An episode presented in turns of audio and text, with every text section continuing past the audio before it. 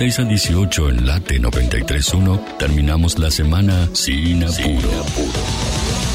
Con la conducción de Jonás Guiot. Entrevistas, actualidad y música. y música. Termina el viernes sin apuro. 16 a 18 por Late 93.1.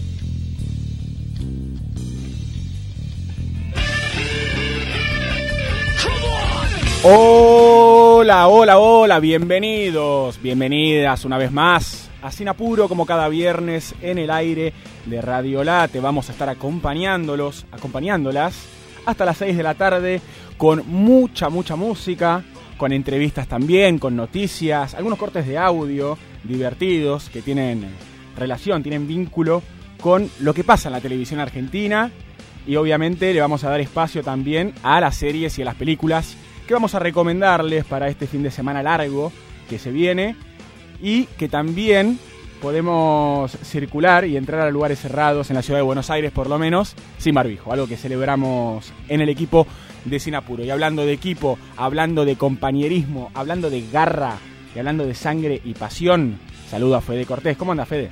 Muy pero muy buenas tardes, Jonas. Yo muy feliz, porque vos viste lo que es este día, ¿no es ideal? ¿Sabes que le comentaba eso a Cristian?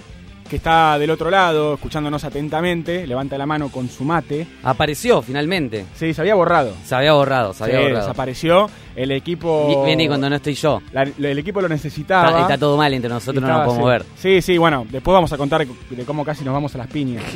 Eh, casi hacemos un todos contra todos, Sole incluida en la operación técnica de este programa. Y, pero bueno, Volviendo a se- lo del clima. se calmaron las aguas ya que hablamos del clima y estamos todos más tranquilos ahora, pero bueno, le vamos a dar una buena golpiza a Cristian Legnani después del, del programa. ¿Qué tal tu semana, Fede? ¿Igual de feliz que hoy? Eh, la verdad que sí, sí, sí, sí, con actividad física, con Racing que ganó, con trabajo trabajo que, que me gusta y lindos días. ¿Y cómo no, No llovió. venir acá sin apuro, tranquilo? Y hablar, hablar, a mí me gusta hablar. hablar, hinchar las pelotas, Claro. como dicen algunos.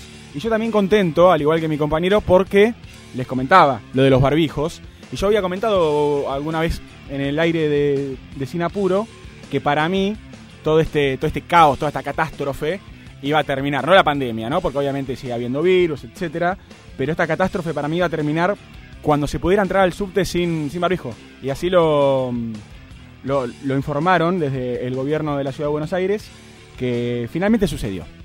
Y es para mí, bueno, un, un- un placer enorme porque la verdad Sí, que... te noto muy feliz con el tema. Sí, y lo, y lo peor es que todavía no me tomé el subte. Ok. Pará, ¿y te lo vas a tomar sin barbijo? Y tengo... ¿Sabes que sí? Pero... Porque, Obviamente se recomienda el uso todavía. claro, pasó subte- de obligatoriedad a recomendación. Exactamente.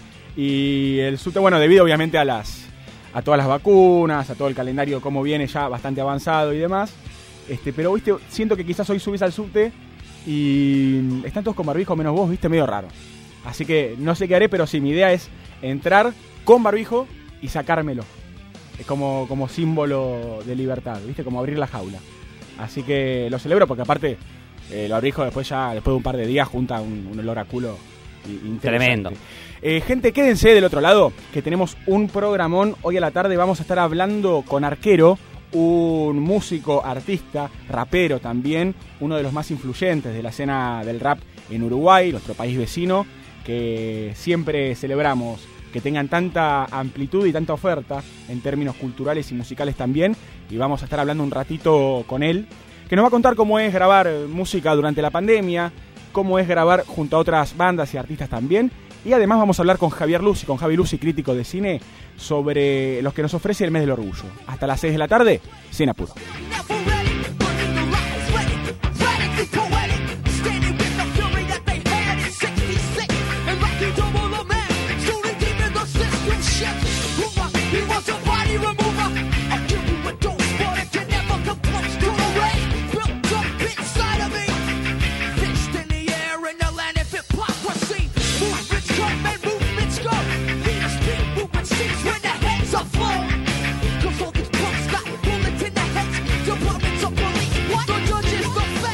Muchas novedades del mundo de la música esta semana y para este fin de semana largo también. Hay un montón de posibilidades para ir a disfrutar diferentes conciertos, algunos festivales, presentaciones de varios y varias artistas de nuestro país que están en un gran, gran momento. Pero antes vamos a darle espacio al deporte porque fue una semana muy movida, tanto para el fútbol como para el básquet también.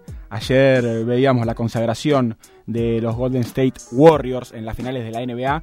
Tremendo partido y tremendo también, bueno, básicamente lo que fueron, lo que fue toda la ronda, ¿no? De partidos eh, entre los Warriors y los Celtics. Y Fede Cortés, obviamente, estuvo prendido a la pantalla y tiene para contarnos todo acerca de esta gran, gran final. Juego número 6. Eh, no se llegó al, último de, la serie porque, como bien vos decías ayer, los Golden State Warriors le ganaron de local a Boston Celtics, que para muchos que no siguen el básquet, Boston Celtics hace rato que no, no está en las primeras planas, pero es uno de los máximos ganadores junto a los Lakers. Tienen 17 anillos de la NBA estaban buscando su 18. Yo, me, yo esto lo pienso al estilo Roger Federer, eh, Novak Djokovic y, Nadal con los Grand Slam. Bueno, tienen 17 ellos. No se pudo separar como si lo, lo pudo hacer Rafa Nadal este año con Australian Open y Roland Garros. Pero increíble igual, increíble final, increíble que, por ejemplo, en el partido anterior que también habían ganado los Golden, no se había destacado Stephen Curry, que es el mejor jugador de ellos, y que ayer la rompió toda, la, descosió, la descosió, hizo 34 puntos, convirtió 6 triples y bueno, llevó, fue el estandarte para ganar este partido por 4 a 2 y eh, básicamente por llegar al séptimo título de los Golden State Warriors en su historia y el cuarto en las últimas ocho temporadas. Por eso estaba la diferencia, ¿no? Boston que hace rato no aparece en las primeras planas, Golden que hace rato que está en las primeras planas, volvió a marcar esta hegemonía, este este liderazgo que tiene sobre los Boston. Stephen Curry, además, que se llevó el premio al mejor jugador, al MVP. El MVP de las, de las finales, o sea, de, toda la final. Eh, no del partido en sí, sino de todo, que es algo que nunca había logrado. Ah, mira, la primera vez. sí, extraño en un jugador como él, pero bueno, lo logró. O sea, se lo merecía y, termina entonces con, con esta victoria. Que encima fue raro el partido, porque los Celtics arrancaron bastante bien, pero tuvieron una racha de 21-0 que ya después no la pudieron remontar y, bueno, los Golden se terminaron quedando entonces con un nuevo anillo de, la NBA que, muy feliz hace a Stephen y a, muchos otros. Sí, porque al principio del, partido, en los primeros cuartos o en el primer cuarto, quizás estaban un poco más equilibrados, ¿no? Más cerquita, después ya cuando sacaron diferencia de sí, después ya puntos... Bueno, yo salí de la cancha de Racing y, puse el partido y ya una diferencia de 10 que nunca la pudieron, nunca la pudieron achicar. Tremendo cómo meten triples, ¿eh? los de Golden State. Bueno, Curry, Thompson también, referentes, ¿no? bueno, es muy curioso porque convirtió muchos triples y muchos puntos, pero el partido anterior, si no me equivoco, no pudo convertir ni uno. Stephen Curry. O sea, una locura, muy cambiante los partidos y aún así como eh, más allá de eso puede cambiar la cabeza y el partido de, definitorio romperla como si estuviera jugando en el patio de su casa. Y nada que ver con esto, pero sí tiene que ver. Facu Campazo estuvo dando una gira de eh, acá por Buenos Aires en distintas radios, estuvo en Par en la Mano, estuvo en Todo Pasa y cuenta mucho de esto de de, del trash talking, que seguramente estás, estás interiorizado y que me parece re increíble. Trash talking nos referimos a la chicana, a la bardeada en, el, en, el, en los partidos, entre los contrincantes, esto de hablar. Sí, a picantearse. Y jugar el juego psicológico también. Exactamente, dentro de, la, de las cosas lógicas, o sea, no, no para llegar a una falta. No, más bien, se habla de trash talking, trash siendo basura. Sí, en inglés. pero no un sos un hijo de puta. Claro, basurear, sin echar las bolas. Sino un. No, no vas a meter este triple. No vas a meter este triple, cabón. O lo que contaba Facu Campazo, que no solo los rivales te lo hacen, sino que por ahí te lo hacen los, los que están en el banco suplentes, el DT o también los que están en la primera fila, los raperos famosos que van a ver. Eh, es una locura. Bueno, Jay-Z apareció recientemente en un, en un partido importante. ah, bueno, Facu, eh, no, Facu Campazo no. Eh, Manu Ginobili cuenta que Eminem en una le hizo trash, talking a él. Eminem. Eminem. Tío, está jugando es, lo peor, que te empieza a tirar un, me muero. un freestyle atrás del aro. No, no nada. Si no, decís, no, chao, olvidate. Y bueno, contaba eso Facu y es una locura. Algo Dice que desde muy pendejos los, los les enseñan a eso. Claro. O sea, desde muy pendejos se curten en la NBA con del juego, porque aparte están muy cerca. Muy no, es como, no, es como, en la cancha de fútbol, estás pateando un penal tranquilo, no, obviamente. Están pegados. De atrás te gritan de todo, digo, pero no tenés al tipo al lado, viste, que es diferente. Y de hecho también hay casos de, gente que, ha sido expulsada. Y me vino a la cabeza, me acordé, hacemos un paréntesis, hubo un caso muy grosso en California de un tipo que se hizo pasar por Clay Thompson. Ah, no sabía. Y entró a la cancha de los Golden State y pasó cinco barras de seguridad distintas. Ah, un capo. Se atravesó las cinco. ¿Pero se parece físicamente se- o algo? Es, el tipo es altísimo, es igual, obviamente menos, como menos entrenado, ¿no? Un tipo quizás con la cara un poco más hinchada, más, más gordito el tipo, pero pudo entrar, pudo mm, atravesar todas las barreras de seguridad que había en la cancha y estuvo tirando unos tiros todo y lo pasó por Instagram Live, hizo, hizo un vivo de Instagram y lo fue mostrando, che loco, me metí la cancha, es un- una locura, ya fue, ahora estamos tirando acá. Y los, los seguridad lo saludaban, hola Clay, ¿cómo va eso? Bien, acá, tranquilo. Y obviamente, eh, bueno, se enteraron, se enteraron todos y le prohibieron el, el ingreso. Y creo que no puede ir a ver casi ningún partido de la NBA durante muchos años. Eh, bueno, obviamente no puede ingresar tampoco al estadio y a casi nada de lo que tenga que ver con los Golden State. Pero me pareció muy, muy curioso también, por el otro lado, cómo al mismo tiempo les demuestra que es muy falible, ¿no?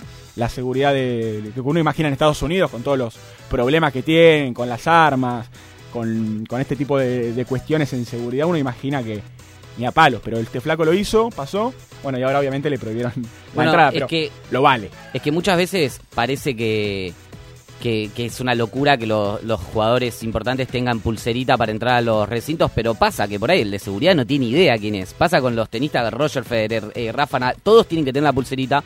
Y más allá de que sean Roger, Rafa, tienen que mostrarlo porque por ahí hay algún seguridad que no tiene ni la menor idea. Este fue disfrazado de- directamente de, de Clay. Claro. O sea, fue como diciendo voy a tirar unos tiritos, voy a practicar, a calentar Sí, un sí, poquito. sí, sí. Capo Y- total. Sí, sí, un, un- un capo total.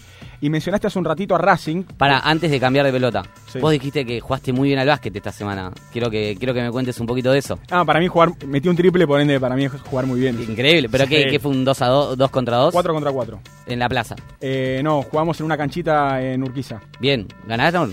Eh, es que ¿Llegaste como Stephen Curry a hubo algo a la de eso. victoria? Sí, sí, cuando lo metí hice, hice el gestito de irse a dormir, ¿viste? Con, Ah, las, dos, con las dos palmas juntitas, como Sí. hizo, que Curry lo hizo en, todas las, en todos los partidos de, mm, de las clasificatorias. Sí. ¿Viste? De todo lo que fue la clasificatoria de estas finales. En cada uno de los partidos, después de un triple, hizo este gesto, como que los manda a dormir a todos. Claro, ¿y vos hiciste eso? No, no hice. Ah, eso, ¿cómo no no eso. Lo tendría que haber hecho. No, no, no. Valía. Pero bueno, eso para mí fue jugar bien. Sí. Y vos me comentabas y me hablaste de Racing. Sí, que ayer terminó con el partido de Racing la tercera fecha de la Liga Profesional de Fútbol. Fútbol argentino tiene a Estudiantes, a Platense y a Newell's, punteros con 7 puntos, producto de dos victorias y un empate para cada equipo. Y ya comienza la fecha 4 mañana. Con respecto al fútbol argentino, un tanto tranquilo, lo que se puede destacar es que River no levanta cabeza, perdió dos partidos, eh, perdón, empató dos partidos en cero, perdió uno, todavía no metió ningún gol en lo que va de la liga profesional, algo que sorprende y mucho, pero que normalmente suele pasar en el elenco de Marcelo Gallardo, que arrancan de menor a mayor sus equipos, más teniendo en cuenta que tiene muchos lesionados, muchos jugadores titulares que no pueden ser de la partida, pero bueno, con respecto al fútbol, eso, por lo menos acá, el- lo más destacado del fútbol en esta semana fue lo que pasó en el repechaje. No sé si estuviste un poco al tanto de lo que pasó el lunes y el martes en el Ahmad Bin Ali o el Al Rayyan Stadium, que es uno de los ocho estadios del Mundial de Qatar, que fue donde se jugaron los últimos dos partidos de repechaje que entregaban los últimos tickets para clasificarse al Mundial. Ya sabemos quiénes son las 32 selecciones que van a ir al Mundial de Qatar. El lunes se jugó Australia-Perú, duro, durísimo para el fútbol sudamericano que quedó fuera Perú. Hubo penales, ¿no? Hubo penales 0 a 0 en el tiempo extra. Lo más curioso del dato de color es que cuando faltaban segundos para que termine el partido, ingresó el arquero australiano que es especialista en, en penales. ¿Sabes que me Pero no solo en penales, es increíble. Esto me encanta, esto de meter a uno, porque aparte, ya que hablamos de la psicología, del trash talking y demás, digo, ¿cómo, cómo afectará ¿no? a la psicología del contrario, faltando muy poco tiempo, meter un arquero que decís, este, este ataja todos los penales? Y no solo eso, sino que Andrew Reidman es un arquero que es muy poco calmo, muy poco pacífico, muy poco... No es que no le gusta llamar la atención, sino que todo lo contrario, exacto. Mueve, se mueve como Peter Languila antes de que cada uno de los... ¿Te de acordás de Peter Languila? antes de lo que vayan a patear, que será de su vida, ¿no? Sí. Es tremendo. El Dibu, el Dibu te, te mata psicológicamente, pero con, con la parla. Este chabón con el físico, con el movimiento. Parece un. ¿Viste cuando activan el coso de donde vas a, a a lavar el auto, el, Ah, sí, sí, sí, el muñeco. El muñeco ese. El muñeco ese que se infla Sí, sí, y se mueve para todos lados. Bueno, ese es el arquero de Australia que se ve que le funcionó la táctica, algo funcionó porque Advíncula le pega en el palo, después, Pero él baila antes del, del antes penal. de o cada después? uno de los penales. Ah, les baila. No, claro, no es que festeja descansando a la gente, sino que trata de distraerlos Bien. trata también, según sus palabras, de, de que el rival no sepa dónde se va a tirar, porque si él está moviéndose para todos lados, Sí, como que sí, es difícil entender para dónde se va a tirar el arquero. Entonces son esa sumatoria de cosas que básicamente le salió bien al arquero, porque a- al DT, porque muchas veces pasa esto de meter un arquero especialista en, penal, en penales y que el arquero no ataje ninguno. Agua, es que sí. Bueno, en, eh, sin ir más lejos pasó en, la, en, en una de las copas de Inglaterra, hace muy poquito. Lo que, lo que vi que me llamó la atención, porque me encanta cuando se arman este tipo de debates, es esta cosa de a ver quién arranca los penales, eh, porque supuestamente hay una teoría de que te conviene estadísticamente arrancar pateando. Sí, todo el mundo la sabe, menos Perú. Claro. Por lo menos lo que, lo que decidieron en ese momento, Gallés el arquero decidió arrancar atajando, que efectivamente lo hizo bien igual, porque Claro, atajó el primer penal, sí. Pero, pero después te termina jugando en contra si errás. Y fue lo que le pasó, terminaron pateando ellos para evitar perder. Cuando, pero el, el tema es ese, que después Advíncula le pega en el poste una mala leche tremenda, porque no es que, no es que le pateó re mal. O sea, pateó mal porque no entró, eso seguro. Pero no es que, No, está bien, no es que la tiró, está, no bien es que la eje- tiró a... está bien ejecutado el tiro, pega en el palo y bueno. Es mala más. suerte, puede pasar, puede pasar tranquilamente. Pero bueno, lo, lo- lo que pasa también y de lo que se, se- nos enteramos post partido, que si querés yo mientras te lo, te lo puedo ir mostrando acá, para aquellos que no lo vieron, el arquero australiano para el penal número 3, ante el penal número 3, se da cuenta que, el, que Gallese, el, el peruano, tenía como una ayuda a memoria, ¿viste? Tipo Lehmann en el Mundial. Claro, papelito Lehmann. El papelito Lehmann, bueno, tenía un papelito donde más o menos te indicaba a cada uno de los australianos dónde podía llegar a patear. Efectivamente, Este a a Gallese eh, le servía. Botellita Gallese va a ser. Sí, exactamente. Eh, efectivamente le servía a Gallese porque atajó uno y se tiró bien en los otros dos, pero ya después no pudo. ¿Por qué? Porque el arquero australiano vivo vio la situación y cuando Gallese va a atajar, va, agarra la botella y la tira atrás de los carteles. Le tiró el machita a la mierda. Sí, el papel vuela y va a agarrar el papel y lo tira. Yo no entiendo cómo Gallese no va y lo mata. Pero, pero lo mato. Pero bueno, cuestión que a partir de eso no, no, No, te pudo. enojes, no te enojes, Fede. Acá está Fede. Hoy un momento nos pega a Es que yo- nosotros. yo, quería que pase Perú. que la- pero bueno, Sí, eh. a ver, no metieron un gol en los 120 minutos. Claro. No, no Australia. quisieron, no atacaron en los primeros dos, dos primeros tiempos. en el primero y segundo tiempo casi que no atacaron. Atacaron casi terminando el partido. Se dejaron estar. Tranquilamente podrían haber atacado un poco más. Pero bueno, era una era histórico total lo que iba a hacer Perú. En realidad el Tigre Gareca con, con la selección, porque la metió en un mundial después de muchísimos años. Si no me equivoco, son 36 años que no entraba Perú en un mundial por Rusia 2018, que lo metió después de un repechaje de esta misma situación, pero con Nueva Zelanda Ok. Y iba a meterlo de nuevo en el Mundial. Lo metió en una final de Copa América después de 44 años. O sea, lo del Tigre Gareca en Perú es para hacerle una estatua. No pudo en esta ocasión. Sí volvió a estar también en repechaje en Nueva Zelanda, curiosamente como en 2018. También se quedó afuera, en este caso con Costa Rica, que Costa Rica sí atacó. Fue un partido mucho más atractivo el de Costa Rica y Nueva Zelanda. Gol de, Joel Campbell y clasificaron los ticos con Keylor Navas en el arco. Eh, eh, bien por, por Costa Rica, mal, lástima por, por Perú que quedó afuera, pero bueno, ya tenemos a las 32 selecciones que van a estar en el Mundial de Qatar 2022, que desde ahí también, sí, Ya se sabe mm, tema horarios y eso de los partidos de Argentina, ¿no? sí, los, dos los tres primeros ya los tenemos, en realidad ya están todos los horarios. Nosotros tenemos dos partidos, uno a las 7 de la mañana, la inaugural con Arabia Saudita es a las 7 de la mañana, Arabia Saudita, eh, equipo de mundial típico. y local, porque está muy cerca de Qatar, muy cerca de Doha, así que el estadio va a estar repleto de, de hinchas de Arabia Saudita. Así que eso por ahí es lo que nos puede llegar a hacer un poco de fuerza. No tenían a su principal delantero, que lo tenían que operar, seguro si llega, llega con lo justo. Y después los siguientes partidos son a las 4 de la tarde. Uno es el sábado y el otro es el miércoles.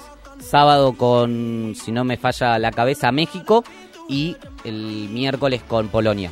Bien, si no te falla la memoria. Me mata igual, eh, los horarios. O sea, no sé qué será de mi vida en noviembre, pero a las 4 de la tarde los sábados yo trabajo y los miércoles a las 4 de la tarde trabajo. O sea, los miércoles entro a las 5, el primer, la primera hora voy a estar ahí mirándolo. Ya después voy a estar, eh, no sé, me voy a querer morir. Pero bueno, son hay que ver primero si sigo con laburo, después Claro. Después, tampoco Primer- me quiero adelantar. Primero lo primero, No, ¿no? me quiero adelantar, claro. Pero Pe- bueno, Perú había declarado feriado nacional por el repechaje del mundial. sí, sí, sí. Pedro Castillo, el presidente de, de Perú, había decretado feriado, no, no sirvió de mucho, o sea, tristeza nacional. Y efectivamente nosotros jugamos el martes 22 con Arabia Saudita a las 7 de la mañana. Me encanta ese horario porque puedo estar perfecto.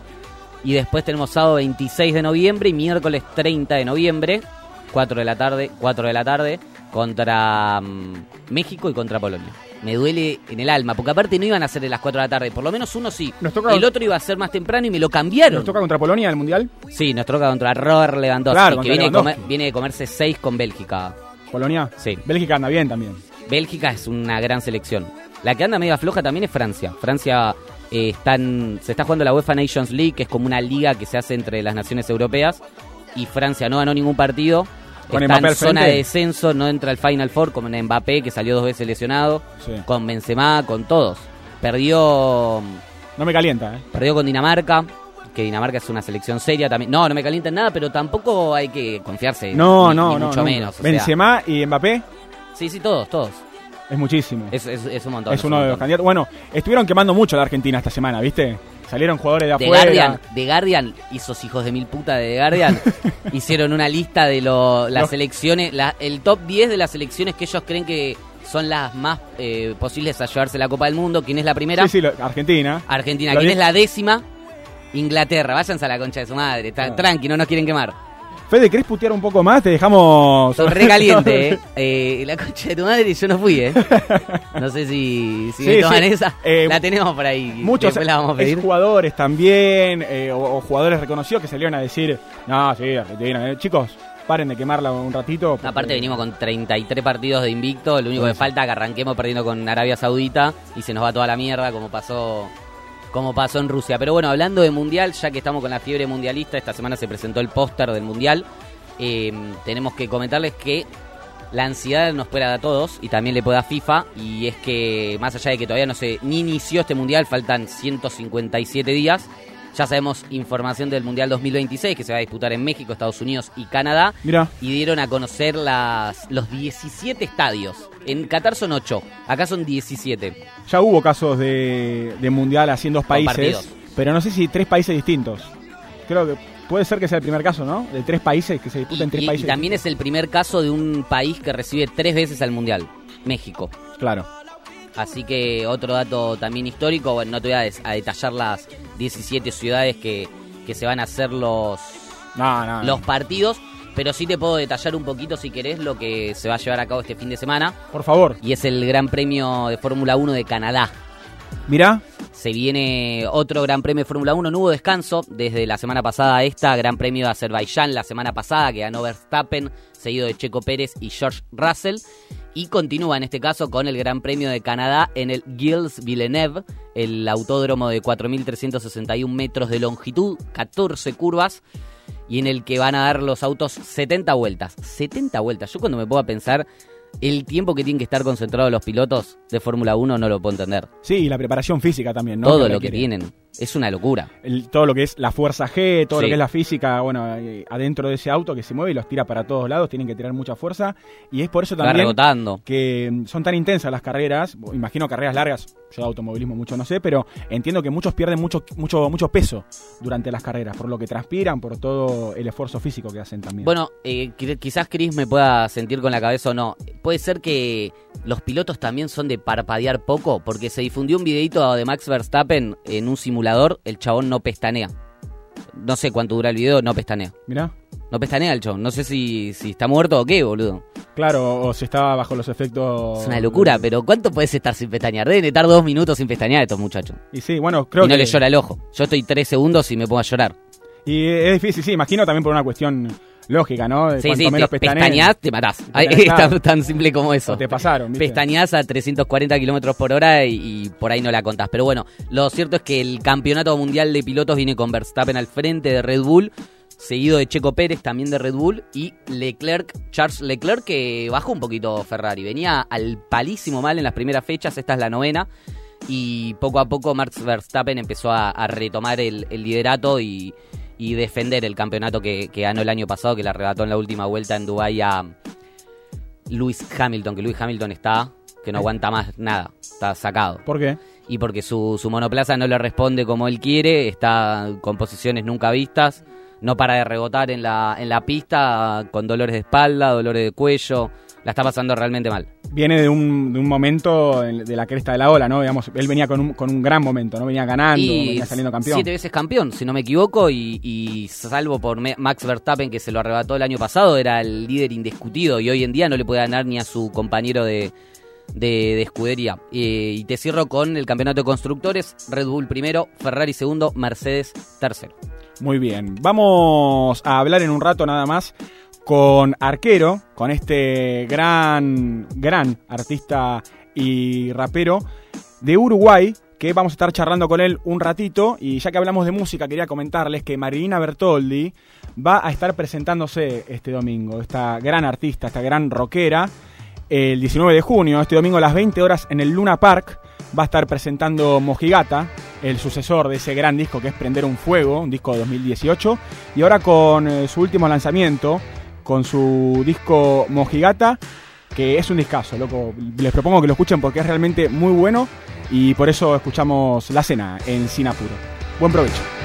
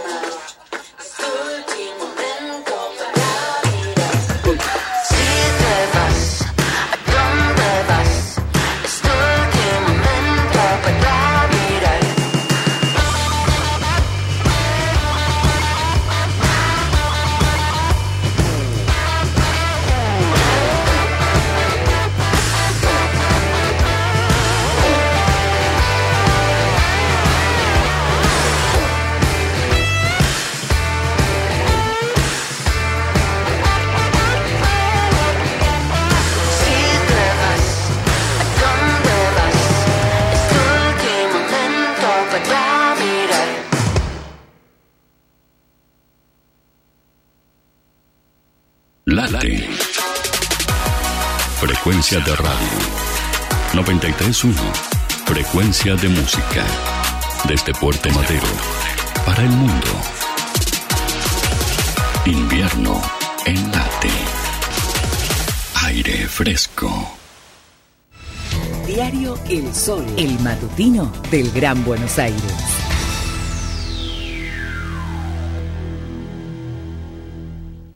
¿Sabías que el 50% de los residuos domiciliarios son orgánicos compostables?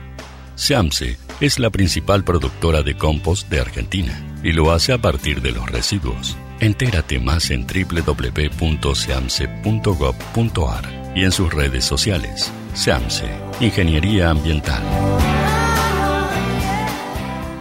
Late. Tu radio 931. Tu frecuencia. Invierno. Aire fresco. En Sancor Seguros cumplimos 75 años comprometidos con nuestros clientes. Y esa fue y es la base de cada uno de nuestros logros, de nuestra expansión, de nuestro liderazgo indiscutido, y es lo que nos lleva a innovar para estar siempre un paso adelante. De eso se trata comprometerse, de cumplir años, cumpliendo. Sancor Seguros, estamos hace 75 años con vos. Estamos. Superintendencia de Seguros de la Nación, número de inscripción 0224. Alimsa, servicio integral de limpieza. Ingresa en alimsa.com.ar, teléfono 4787-9005. Alimsa, calidad y profesionalismo. Centro de Empleados de Comercio de Luján. En Alcina 1166, teléfono 023 23 42 21 74. Centro de Empleados de Comercio de Luján. Cotillón Casa Alberto. Productos nacionales e importados. Cotillón Casa Alberto. El cotillón mayorista más grande del país. cotillóncasaalberto.com.ar Clínica Independencia. Infraestructura y equipamiento tecnológico de última generación. En Luis María Drago, 5681, Munro. Clínica Independencia. Sindicato de Empleados de Comercio de San Antonio de Areco, en Arellano y Ascuénaga, con teléfono 023 26 45 42 84, secareco.org.ar. Estás escuchando Sin Apuro por Late 931.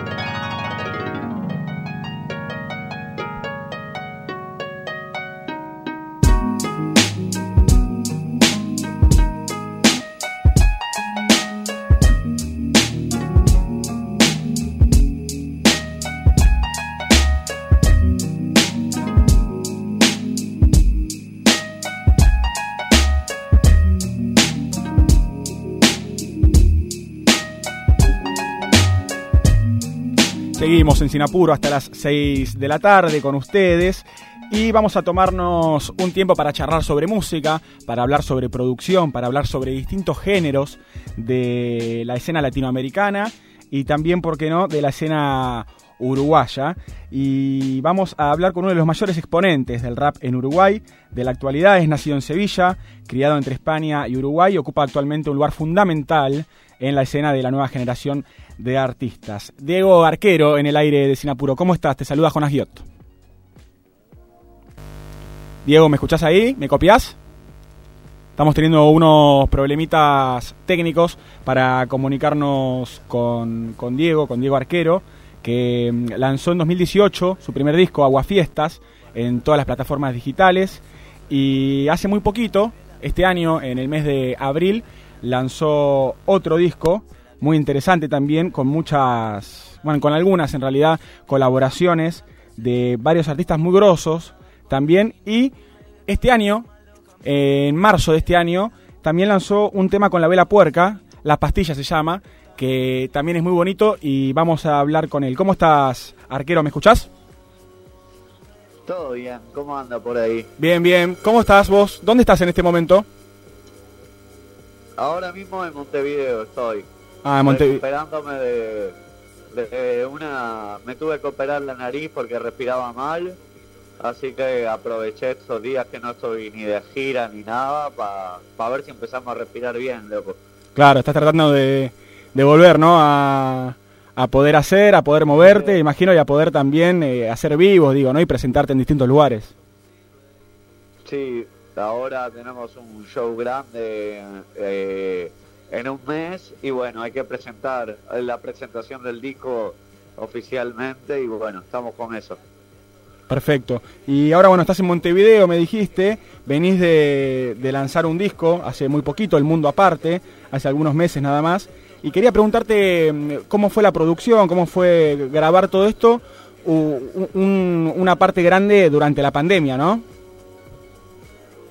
Eh, ¿Me podés repetir eh, el, el, la pregunta ahí sintetizada que te perdí un segundo la, la conexión? ¿Cómo fue grabar, cómo fue componer en, en, un periodo de pandemia, ¿no? Imagino con restricciones, con dificultad Ah. para moverse y eso, para encontrarse también. Y bueno, sí, no, no fue lo más ideal, pero yo creo también que un poco de eso, la incertidumbre, la, la duda, en todo eso, eh, hay un montón de material para crear y creo que la pandemia fue un momento de, de dudas y de incertidumbre para, para casi todos nosotros que nos tuvimos que replantear pila de cosas y bueno, eh, grabar eh, fue una, una forma de canalizar todo ese tiempo, no sé si perdido, pero por ahí no como esperábamos. Claro. Y también un, un montón de colaboraciones, ¿no? En este, en este disco, bueno, tenés un tema con Zorra, un tema que se llama Gamer, que me parece muy, Sí. muy piola. También tenés un tema con, con Lucky Lu- Luciano, que también es muy interesante, ella se olvidó. Digo, ¿te gusta, no? Colaborar, también mezclar géneros, ¿no? Hay mucho de eso en el disco. Sí, a mí me encanta, sí, sobre todo puedo aprender de mis amigos y de, y de la gente que me rodea, que hace palos distintos. Por este lado, Luke y Luciano es un, es un amigo que nunca había lanzado una canción y bueno, y teniendo la oportunidad de por ahí eh, invitar a algunos artistas como más conocidos y eso, eh, la idea fue más buscar a la gente que estuviera en mi entorno y que formara parte como de mi proceso en el tiempo que hice el disco. Claro. Así que, y bueno, y con lo vivo, un amigo español que también produjo algunos de los temas. Y, y bueno, tiene canciones también muy lindas que a mí me gustan mucho, que creo que, que tenía que ver con el proceso, porque al final es eso, un disco tiene que sentirse natural. Claro. Y para sentirse natural tienes que trabajar con los que estuviste detrás de cámara todo el tiempo. Muy natural y muy orgánico. El disco de Diego Arquero, eh, que es artista, es cantante, es rapero también. Y escuchamos un pedacito de Gamer que hizo junto a Zorra, un gran tema que habla de la colaboración también, ¿no? La importancia de hacer cosas juntos y lo bien que suena además. que se viene. La niebla en tus ojos como en Londres. ¿Será que no soy lo que tú quieres? Algo lento, perdóname. Iba a interrumpir tu boda y no llegué. Sigo tomando la droga que ya dejé. Aunque les digo a la gente que ya estoy bien. Colaboraciones, distintos artistas y también distintos géneros en el mundo aparte. ¿Cómo es para vos eso, Diego? No sé si habrás arrancado con el rap, con el rock, no sé cuál qué es el género con el, que, con el que empezaste, pero imagino que arrancaste con algo y después te fuiste como abriendo, ¿no? Hacia otros lados. Sí, eh, arranqué, arranqué con la parte más del rap. Eh, de chico me gustaba mucho cantar canciones eh, de otros géneros y la música que iba escuchando, pero a la hora de ponerme a elaborar algo, eh, siempre fue rap desde, desde el principio. Bien. ¿Y arrancaste con el freestyle o fuiste directo ya a la producción de temas y de música? Eh, paralelo, paralelamente las dos cosas, eh, pero el freestyle como que le perdí un poco el encanto, al principio empecé con el graffiti también, Mirá, eh, me copó, también tuve una, eso, tuve una etapa de graffiti y rap, y el freestyle fue como lo que menos me fue, me fue gustando por ahí. Claro. Y el rap, eh, nada, eh, el, el rap, el rap, eh, las canciones, escribir canciones fue como lo que siempre me, me apasionó. claro. Sí, bueno, y aparte hoy en día un género que pegó un boom tremendo, ¿no? En Latinoamérica, acá por lo menos en Argentina se escucha mucho rap, mucho freestyle también, y hay artistas, al igual que en Uruguay, bueno, y casi toda Latinoamérica, que la están rompiendo, ¿no? Y creo que vos formás parte un poco también de eso. Bueno, eso fue también yo que vengo de muchos años, ya tengo más años rapeando que, que no rapeando.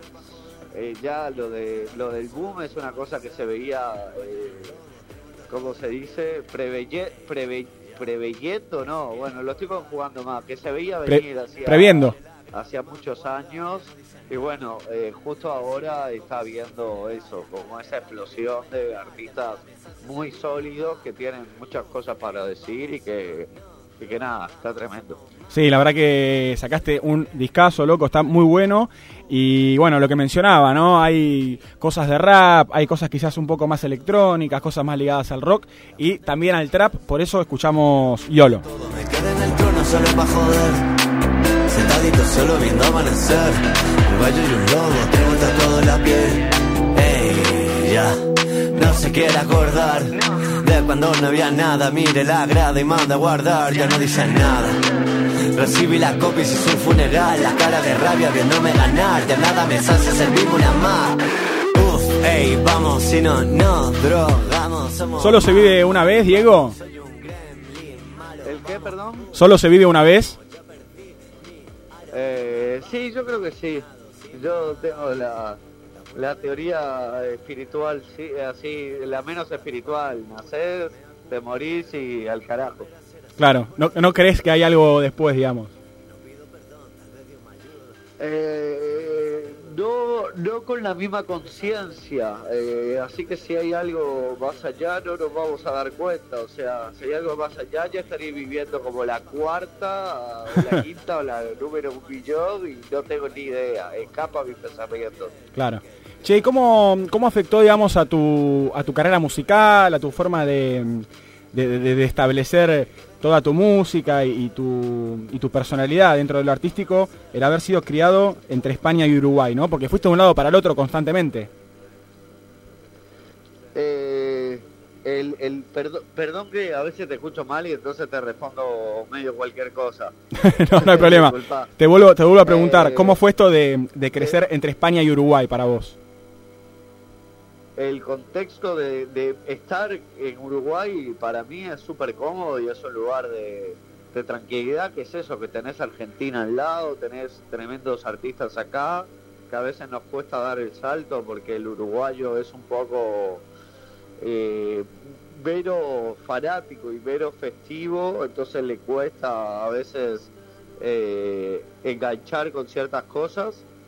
Pero pero a la vez tenemos pero a la vez eso de que no nos aplaudan nada está bueno porque creo que el talento que se logra eh, termina siendo mayor. Y, y bueno y después tenemos Argentina cerca que es un público mucho más fanático y mucho eh, un poco más afable. Sí. eh, y está bueno. Me gusta vivir en Montevideo para tener las dos realidades cerca Bueno, qué bueno, la verdad que, lo celebramos y estamos muy felices de que estés pasando un buen momento, de que estés haciendo música. ¿Vas a estar presentándote en vivo en, los próximos meses? Eh, sí, seguro. O sea, bueno, el 6 de agosto tengo la presentación en la trastienda de Montevideo, que es como el show grande que voy a hacer ahora. De grande, no por grande de capacidad, sino por la importancia de que sea un evento único, por así decirlo. Eh, que voy a tocar todos los temas del disco nuevo, voy a tocar gran parte de mi trayectoria. Va a ser un toque muy largo. Y en Argentina voy a estar pronto, seguro. Bueno, cuando vamos. termine esto, cuando terminemos esta, esta etapa de ahora, que es como cranear este show, eh, ya voy a volver a Argentina a, a seguir tocando y divertirme y, y a seguir aprendiendo. Que la verdad que estas últimas fechas, después de tanto tiempo sin girar, que estuvimos por Córdoba, por Buenos Aires y por Rosario, eh, fueron, fueron muy lindas y nos sirvieron mucho para aprender también. Qué lindo. Bueno, la verdad que, que estamos muy contentos de, de saber eso y de, que, y de que te guste tanto nuestro país, Argentina, porque la verdad que lo mencionás y pareciera que le tenés mucho cariño, ¿no? Sí, la verdad que sí, me encanta, me encanta el público argentino. Bueno, acá en, en, en Sin Apuro también no- nos gusta mucho Uruguay y, y la gente de allá, que la verdad que, que siempre nos ha caído muy bien y nos encanta ir para allá. Así que bueno, gracias Diego Arquero por, por tu tiempo, por tu buena onda y bueno, y por tu música también. Bueno, muchísimas gracias a ustedes. Les mando un abrazo grande. Igualmente, viejo, buen fin de semana. Hasta luego, fin de- eh, buen fin de semana. Diego Arquero en el aire de Sinapuro, músico de Uruguay, rapero también, un gran, gran artista que viene de lanzar El Mundo Aparte, su último disco, y también un single hace muy poquito junto a La Vela Puerca, La Pastilla. que está de moda, pagando caro,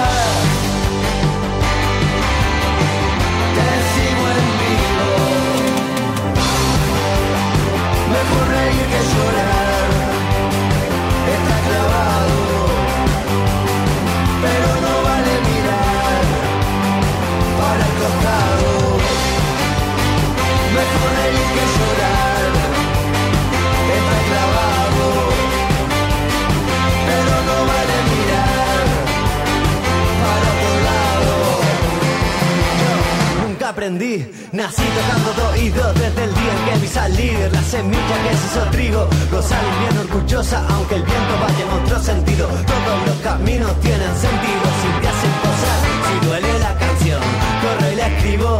Decime quién soy yo, ella tendrá su motivo. Rompí el caparazón, salté del nido. Estoy mal herido, pero estoy contigo.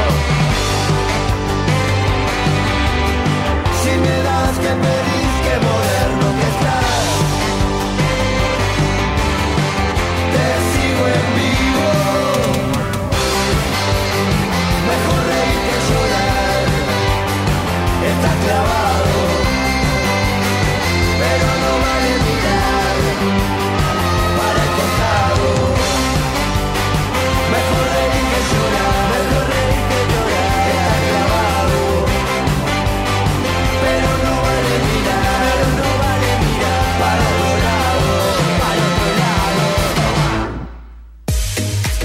Guiot está haciendo Sin Apuro por Late 931. Invierno, invierno 931. Tu dial. Late. Tu radio. Desde Puerto Madero 24-7. Para ti.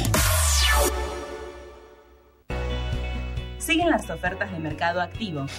Todos los días tenés opciones en distintos rubros: carnicería, panadería, heladería, farmacias y construcción, entre otros. Conoce los comercios adheridos en varela.gov.ar barra Mercado Activo o bajate la app Varela Más Cerca para ver todas las ofertas.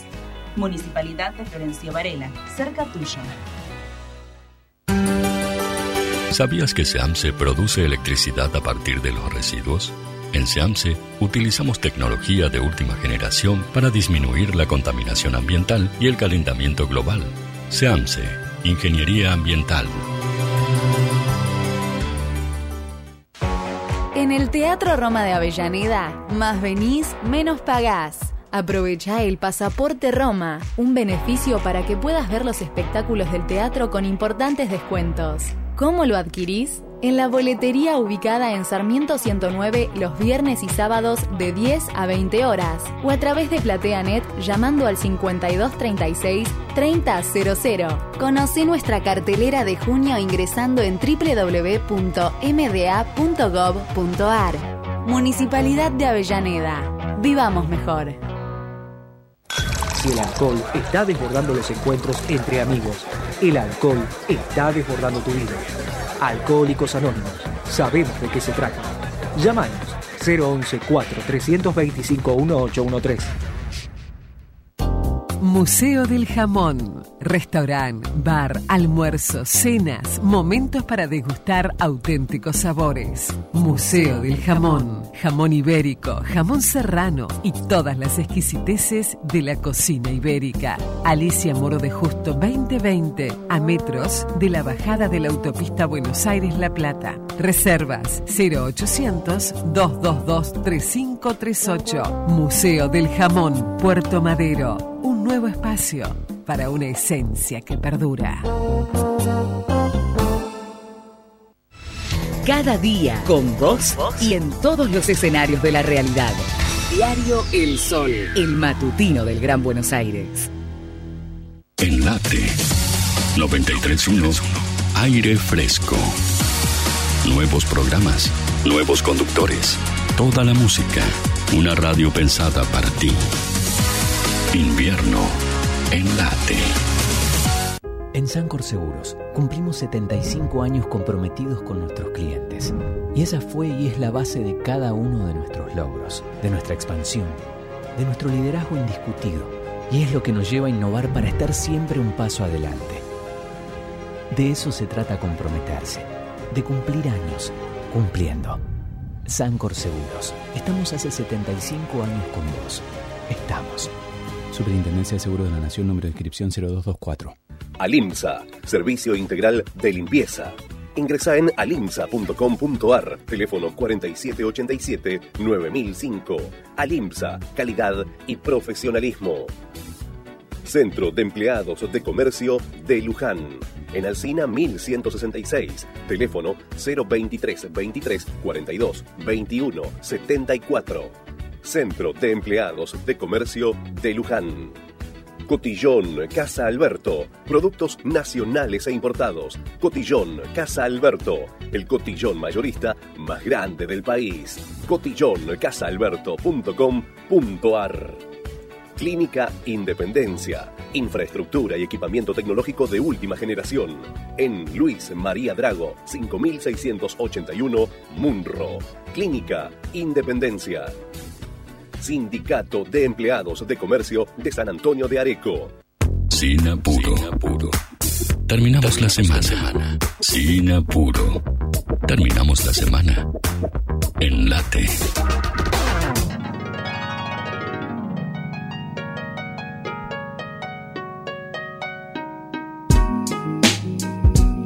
Seguimos en Sinapuro, 52 minutos pasados de las 4 de la tarde y nos reservamos algunos minutos para hablar de el open mic, del micrófono abierto, sus cosas buenas y de sus cosas malas. Claro, porque tiene muchas cosas positivas, pero también muchas negativas. Pero paradójicamente las negativas pueden llegar a ser muy positivas para otras personas, para los espectadores. Para nosotros. Para los oyentes, para los que están del otro lado y pueden disfrutar sin, sin pensar que se va a caer el mundo. ¿Por qué te digo todo esto? ¿Por qué esta intro? Porque este, esta semana pasó una de las cosas más impresionantes de la televisión argentina, creo que, ¡Apa! que fue lo que retumbó por toda la semana. Que curiosamente Cristian no lo escuchó, no lo vio, yo creo que lo tiene que haber visto, si no, o sea, vivió en un tupper esta semana.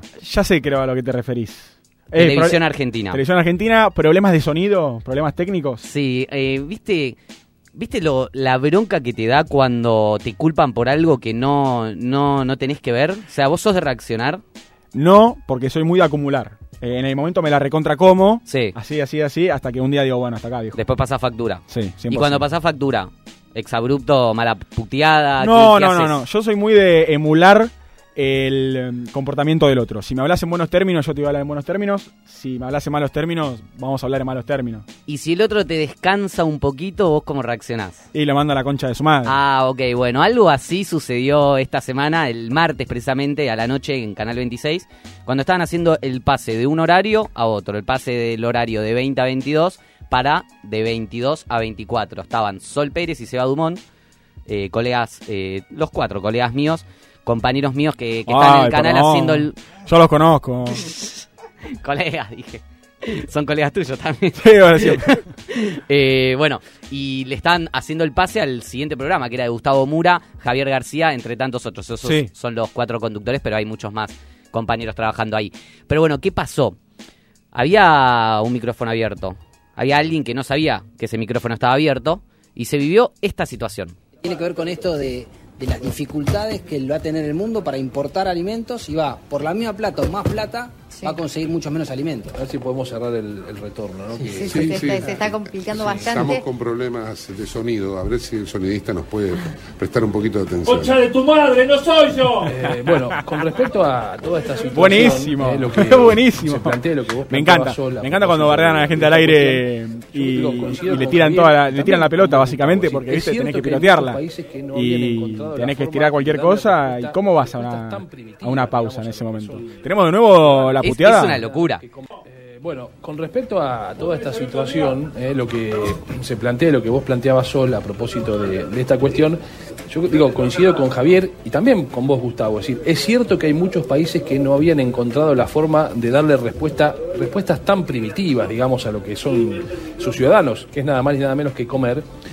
Pero bueno, efectivamente hay todo un efecto vinculado al aumento de los precios y quizá Latinoamérica, porque nos centramos Ahora es cuando en esta putea- en Latinoamérica, cuando dice no que hay problemas. pura y exclusivamente por las exportaciones que no Porque salen creo que está de siguiendo- Ucrania o que se Bueno, el, que está hablando acá es Seba Dumont, este continente no el, que le dijo al sonidista que podía prestar un poco de atención era Gustavo Mura y lo cierto era básicamente que quedó un micrófono abierto.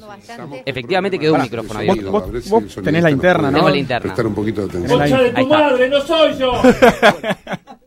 Es increíble. Bueno, eh, vos de afuera Hay que cortarlo ese, ese, ese tramito, estaría bueno tenerlo. Sí, sí, lo tenemos que tener siempre. Yo creo que es una respuesta impecable para situaciones que, que te culpan de algo que vos crees que no, que vos estás seguro de que no estás cometiendo, un error que no estás cometiendo. Eso era lo que pensaba el sonidista. Yo creo que lo usaría hasta para cuando el error es mío también. Bueno, O sea, que ese es fue. el problema. El error fue efectivamente el sonidista, error, o sea, un descuido. Perdón, ¿lo podemos escuchar una vez más? Porque se escucha un golpecito para mí, es ahí el, el operador o el sonidista pegándole a la consola, Claro, ¿viste? Cuando esto- anda mal. e- Este es un recorte, pero fue mucho más larga la situación. Fueron dos minutos en los cuales estos golpes que vos decís, esto- estos manejos, le estaban molestando a la gente que estaba haciendo aire.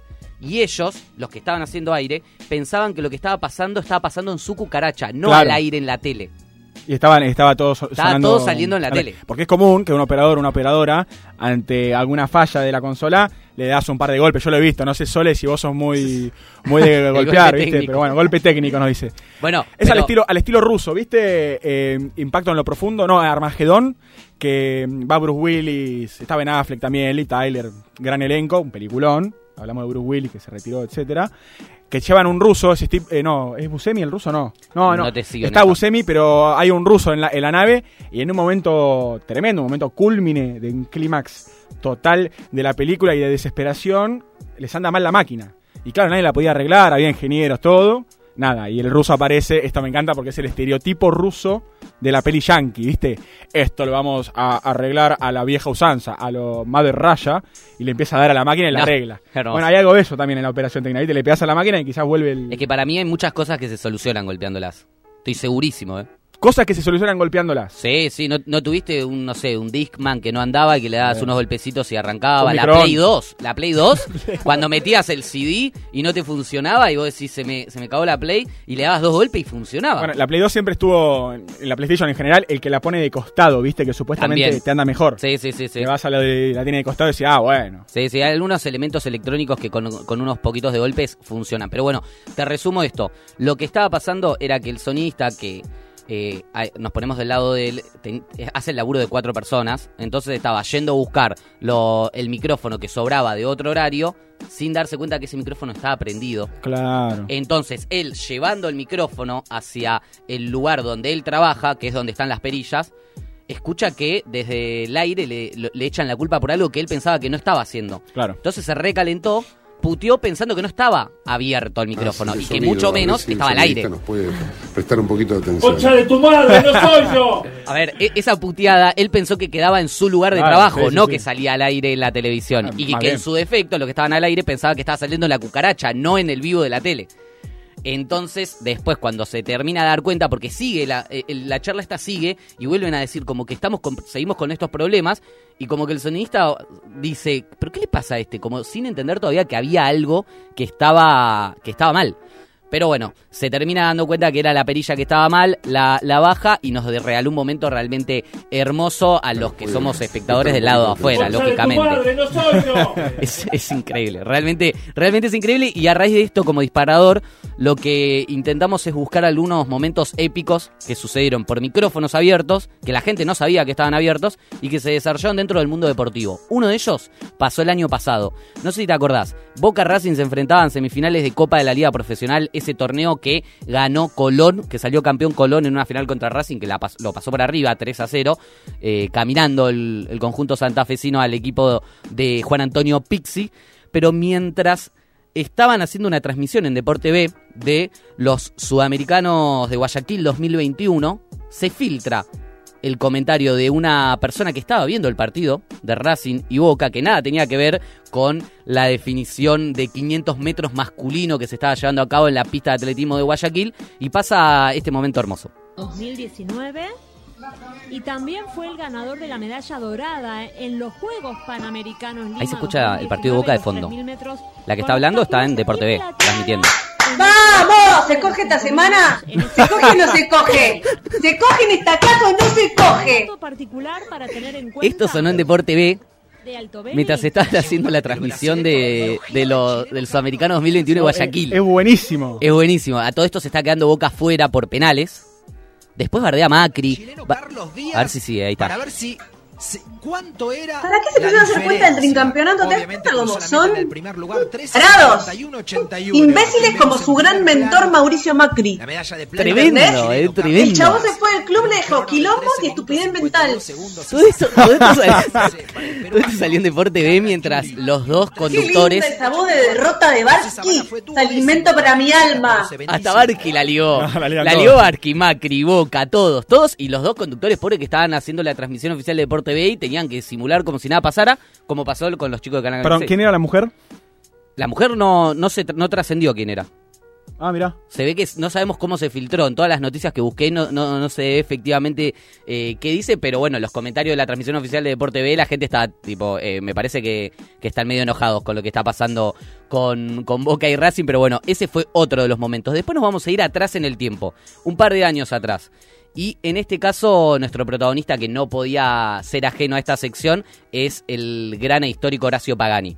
Horacio Pagani que se caracteriza por ser una persona que no tiene filtro, que cada día tiene menos filtro, que cada día se enoja más rápido, que cada día despotrica más. Hoy en día lo hace a cámara, sabiendo que está el micrófono abierto, no le importa nada, pero hace un par de años no era tan, no era tan osado, eh, era un poco más medido, por lo menos cuando él pensaba que el micrófono estaba apagado. Ayer de América eh, presentaron unos tapes donde Riquelme no le pasaba la pelota por Te voy a decir lo siguiente, en ese programa, también en ese programa, están haciendo campaña, una grave campaña para que Boca, para que Boca se resista con Riquelme. Quiero que le dé bola, que se vaya Riquelme. Así yo me voy atrás. Yo, Nosotros nos vamos al- a la segunda parte de los ping-pong ahora mismo. dale. Se van al ping-pong. de fallo. Vamos a... Estamos al aire. Vamos. Porque él pensaba que se iban un, a un tape, y no, era el tape pisado en vivo, Claro. que tenían que hacer el ping-pong. Y Horacio lo bardea a Fantino, porque lo que estaba pasando era que en América, en el programa de Fantino, estaban bardeando a Riquelme, como que lo querían desestabilizar un poquito, según la mirada de Horacio. Entonces se la mandó a guardar a Fantino pensando que, que estaba ya inhabilitado el micrófono, pero no, eh, verdaderamente estaba habilitado. Después nos quedamos atrás en el tiempo, porque esto pasó hace unos años en Estudio de Fútbol. Bueno, ahora nos vamos a Fox Sports, nos, nos cruzamos de vereda para una persona que hace rato no se la ve en la televisión, el- por lo menos en los medios deportivos, estoy hablando del Colo Lieberman, Sí. que estaba justamente de conductor en el estudio, tranquilo, presentando a Marcelo Benedetto. Y mm, cuando le da el pase a Marcelo Benedetto, se filtra una vocecita que, que no era parte del móvil y, y genera un momento realmente increíble. Sí, tiene que llegar otro técnico para un trabajo de cuatro años y ojalá sea mejor, porque la capacidad que vos decís de Bielsa, no está en telejuicio, debe coronarse con, por lo menos, por lo menos, una Copa América, una Copa de Leche. No ganamos nada. Beto, la pregunta que tenemos para hacerte con Fernando Carlos es la siguiente. ¿Vuelven todos? ¿El grupo se va a desarmar como pasó en Francia? ¿Qué crees? Dale, Colorado, la puta. No, no. Eh, Fuerte. ¿qué pasó rápidamente diciendo Y él responde. Marcelo, hay alguien por ahí que está insultando, decirle que se está escuchando todo y estamos yendo para toda América. Bien, viene el Colo, pero se la mandaron a guardar. Claro, sí, sí, o sea, que la gente se lo recontra. Dale, Colorado. No, por Pero favor. qué momento, ¿no? Debe ser jodido también. Mal porque aparte ahí te bardean directamente a vos.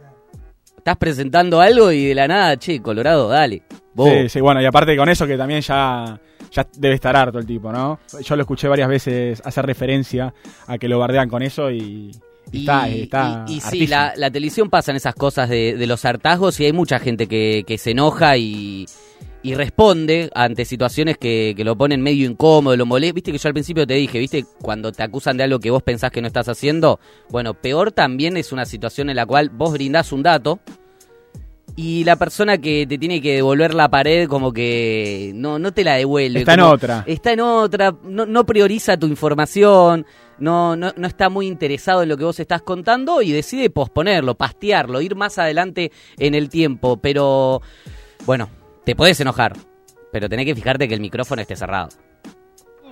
Por el costado izquierdo para River en 35 minutos del segundo tiempo. Sí. Gustavo Sima. Me cuentan a mí, a ver, Nazaral, ayúdame. Walter no Zafarian. Lanús se lo dio al equipo de Grecia. Como había una razón de que no podía Toda la venir a información de Argentina directamente, lo hicieron pasar por un equipo de Polonia, ¿es así la historia? Sí, después la seguimos eh, con Nazarala. Después. Tenemos tiempo después del partido. Ni les cuento lo que puede ser este partido no si llega el descuento. eso, eh. Olvídate de eso.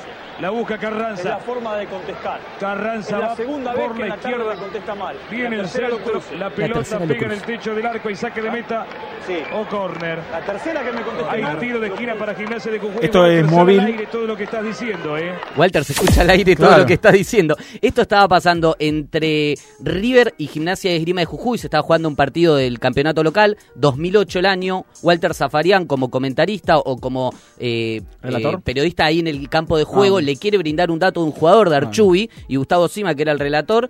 Suele pasar que vos, el periodista que está en campo, brinda un dato, pero como viene una contra, después lo contás. Pero en este caso no había una contra. En este caso fue, eh, después lo contaba, después del partido le dijo. O sea, no Después del partido nada. tenemos tiempo, le dice. Claro, cuando termine el partido, fíjate, quédate charlando solo. Eh, no le gustó para nada a Walter Zafarian, pensaba que estaba con el micrófono apagado. Mal compañero. Mal compañero. mal- y, y aparte, según lo que dice Walter, que cuando él piensa que no está al aire, ya es la, la segunda vez que me lo hace. La tercera lo cruzo, le Cruzo. dijo. Y ahí esta frase icónica de Walter, está saliendo al aire todo lo que todo lo que estás diciendo, que justo esta es la, frase que utilizaron en la viralización de lo que pasó en Canal 26 ahora, lo reposteaban y ponían, Walter, se está escuchando todo lo que decís al aire. Ya estamos llegando al final, pero tenemos que volver a hablar de- del icónico Horacio Pagani, porque Horacio Pagani regaló momentos realmente increíbles en la televisión, y siguiendo en Estudio Fútbol, cuando también era un desfachatado, no le importaba nada. A Horacio Pagani estaba en Teis Sport, estaba ahí con, Recon, con Marcelo Palacios, que Marcelo Palacios abre el bloque, vuelven de la pausa y le dice un mensajito que había mandado un compañero. Y Pagani no estaba muy atento al aire, no estaba muy, muy, muy ducho de, de ver la situación de que básicamente estaban al aire y que habían vuelto y que no podía decir cualquier cosa. Es por eso que tiene otro exabrupto Horacio Pagani.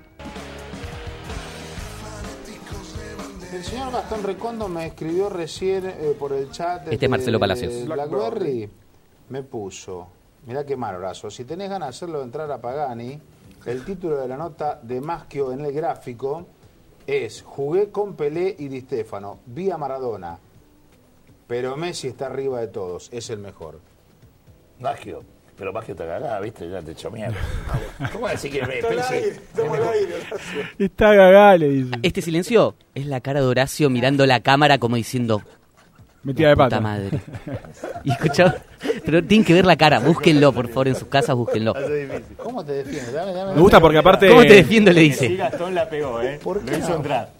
La no me hago yo, yo te quiero hacer una pregunta. ¿Cómo te defiendo? O sea, yo, soy- yo, yo el que lo digo siempre que está aire. es la primera vez que lo veo colorado. Sí, ¿no? eh, ¿Cómo te en los colorado? programas de fútbol me parece Bueno, que se prestan un poco más para este tipo de situaciones, Sí, ¿viste? sí, sí, tal cual. Como que pasa, ¿viste? Quizás en un programa de noticias, como fue el caso de Sol Pérez con el sonidista, qué sé yo. Sí.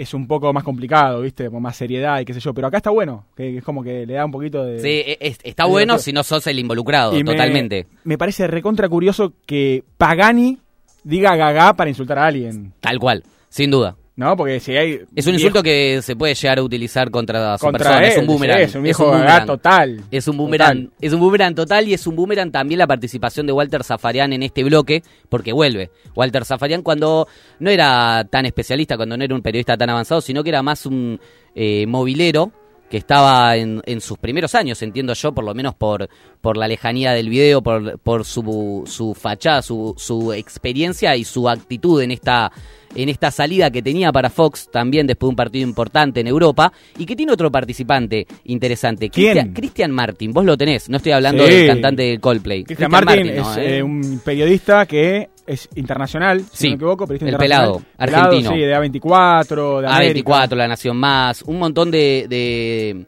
ESPN, o sea, el chabón es, es un gran periodista enviado de distintos canales, que igual tuvo muchos quilombos hace poquito porque Sí. al parecer la hermana lo denunció por maltrato, dice que, que le había pegado, entre otras cosas malas, eh, que hasta le costó la, la salida de uno de los canales. Sí, y si hablamos de puteadas al aire y demás, la- las puteadas que se cruzó... ¿Pavlovsky? No, Cristian Martín con Santiago Cunio, Ah, no la tenía esa. que Santiago Cunio eh, al aire de, de su programa le empezó a tirar con todo, pero le dijo de todo, que es un imperialista, que es un kelper, que es un inglés, y fue justamente quien hizo conocida conocido todo este caso. Ah, él, es verdad, que dice que era una antipatria total, que Claro. odia a la Argentina. Y ahí es cuando la hermana Sí. justamente eh, se comunica con, con Cunio y da a conocer toda la información de la denuncia y demás. Y que no sé si lo tenemos eh, el video por ahí, el audio para escucharlo, porque también es un, es un episodio, ya que estamos hablando de esto, ¿no? Está bueno eh, recordarlo Bueno, porque se Es recontra. que tiene varios, tiene varios. También le pasó con Pavlovsky el, en ESPN, que volvió Pavlovsky a las 5 de la tarde hace ya algunos meses. Lo hicieron esperar un poco de más en, en el móvil, que eso tampoco está bien, eh, pero tampoco te podés reaccionar como reaccionó. Él hizo el aire y cuando terminó el aire, Cristian Martín se la mandó a guardar a Pavlovsky, como que lo estaban haciendo esperar de más. Y Pavlovsky le dijo, bueno, Cristian, todo bien, no salís más si, si no querés en este horario. O, o le dijo a la producción, no lo sacamos más. Ah, pero eso fue. eh, No sabía que había sido con Eso fue hace poquito, ¿eh? Pero no con Cristian Martín, ¿o sí? Sí, sí, sí, con Cristian Martín. No sé si vive en Buenos Aires, ahí lo vamos a visitar. Ahí está hablando Ese él. tipo no trabaja en ningún canal serio, creo, ¿no? Es un gordo bocón. Eso con Cunio. No le da, no le da el cerebro eso. Y envidia, a él le va mal, a mí me va bien. Primero voy a mostrar quién sos. Y ese es Cunio. Gordo idiota, Ah. estúpido, cagón, maricón, tarado, estúpido. Ah, dos traidor veces a la estúpido, patria, eso es un inglés de montón. mierda, que se hace llamar vikingo. ¿Sabes qué? Chupame la pija. Se va toda la mierda. las mujeres ucranianas Eh, en el medio de la guerra, este cerdo inmundo. Bueno, otra, otra, otra de las, de las batallas. ¿no? Eh, de estos últimos meses. Esto fue hace muy poco, justamente. Y, y también, viste, que se hizo muy conocido porque, bueno, todo lo que, lo que involucra a la denuncia de su hermana por Sí, sí, violencia sí. y demás. Bueno, eh, antes de ser este vikingo que, como él se define hoy en día, de ser ese enviado especial que está en la guerra, está en la final de la Champions, está viendo cuánto está el euro y, y todo lo, lo multifuncional que es. Eh, Antes, por lo menos en este extracto que les vamos a mostrar ahora, también oficiaba de camarógrafo. Y era camarógrafo de, Walter Zafarian. Y si hay una cosa que a mí me da por las pelotas mal, que te pregunto a ver si te pasa a vos también. Cuando te van, vos estás haciendo algo y te dicen, che, tenés que decir esto o tenés que hacer esto, ¿no te da por las bolas si es lo que ibas a hacer? No sé, si yo iba a decir 1, 2, 3 y vos me decís 2, 3, para chabón, déjame terminar que lo voy a decir. No es necesario, claro. ¿A vos no te molesta es eso? redundante. ¿No te molesta eso? Eh, es molesto. Bueno, a Walter Zafarian también le molesta. Desde Faro y esperando. Iba a decir eso. Cristian, déjame terminar a mí. Este es conocidísimo, es el Dale Bobby Dale. Dale Bobby, de que- Cristian Martin, que sí. quedó en la historia de la O televisión. sea, doble enojo. Primero que me hagas decir algo que ya iba a decir. Y segundo que me, me descanse diciéndome dale Bobby. O sea, es eh, realmente increíble este momento de Zafarian. Y para cerrar, octavo y último audio, tenemos, yo creo que el himno en esto de, de, de los audios que, que no tienen que ser, de hablar cuando no hay que hablar, de pensar que el micrófono está apagado, de pensar que no estás al aire. Esta es distinta a la de Canal 26 porque el, micrófono estaba en otro lado y parecía que no estaban al aire, pero en este caso estaban todos sentados en la mesa en el canal Teis Sport. Estaba el típico programa de fútbol que de lo que menos hacen es hablar de fútbol. Y en este momento, volviendo de la pausa, estaban hablando de las mujeres de las personas del canal.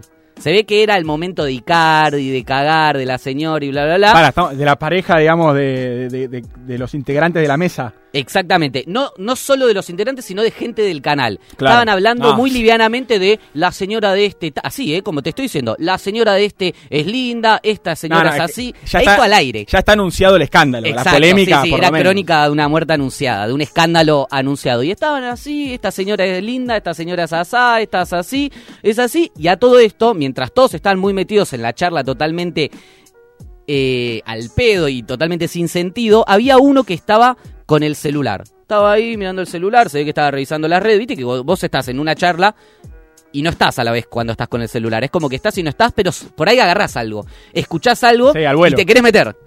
Y te querés meter. Pero bueno, tenés que tener cuidado donde te metés porque pueden pasar cosas como estas. Señora, la señora de, de César es muy linda. Sí, muy bonita. Yo la conozco. Y, y No, no, no. pero la conozco. Yo me la he cogido. No. Estamos al aire.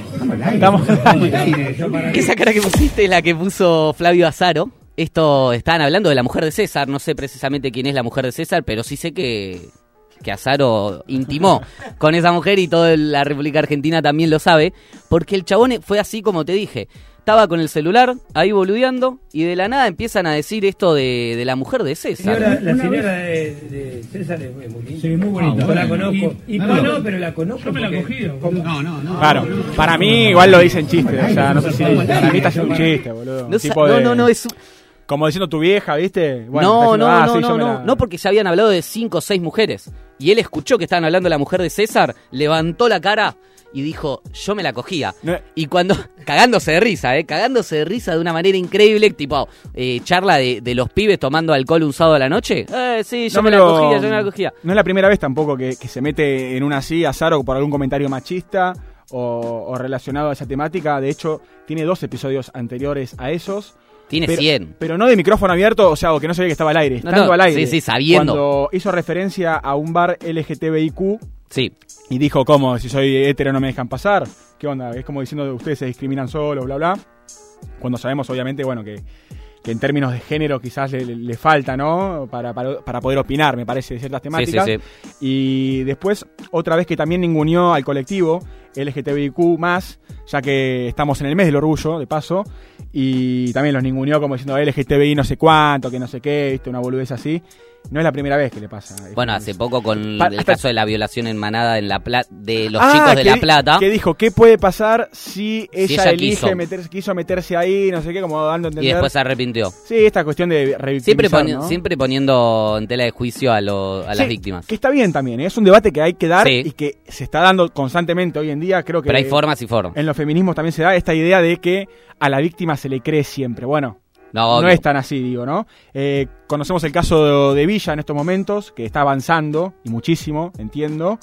Eh, y también se ha puesto en diferentes lugares, en diferentes medios, constantemente en prueba, a prueba, ¿no? Lo que, lo que dice. Y que está bien también que así sea, porque no está bueno tampoco esta cosa de se le cree sí o sí, o siempre sí, hay que eso sin duda, pero en un caso que tenés una piba que la sacan inconsciente de un auto, me parece que no, No, es atinado. ni hablar, ese caso hay que Ni- Ni, investigarlo. siquiera, ni siquiera que- lo podés eh, proponer. sacando además, eh, tema aparte, la, la naturaleza infraganti, ¿no? De, de, de- de esa cuestión, ¿no? Cuando los encuentran a los pibes en la camioneta en Palermo y demás.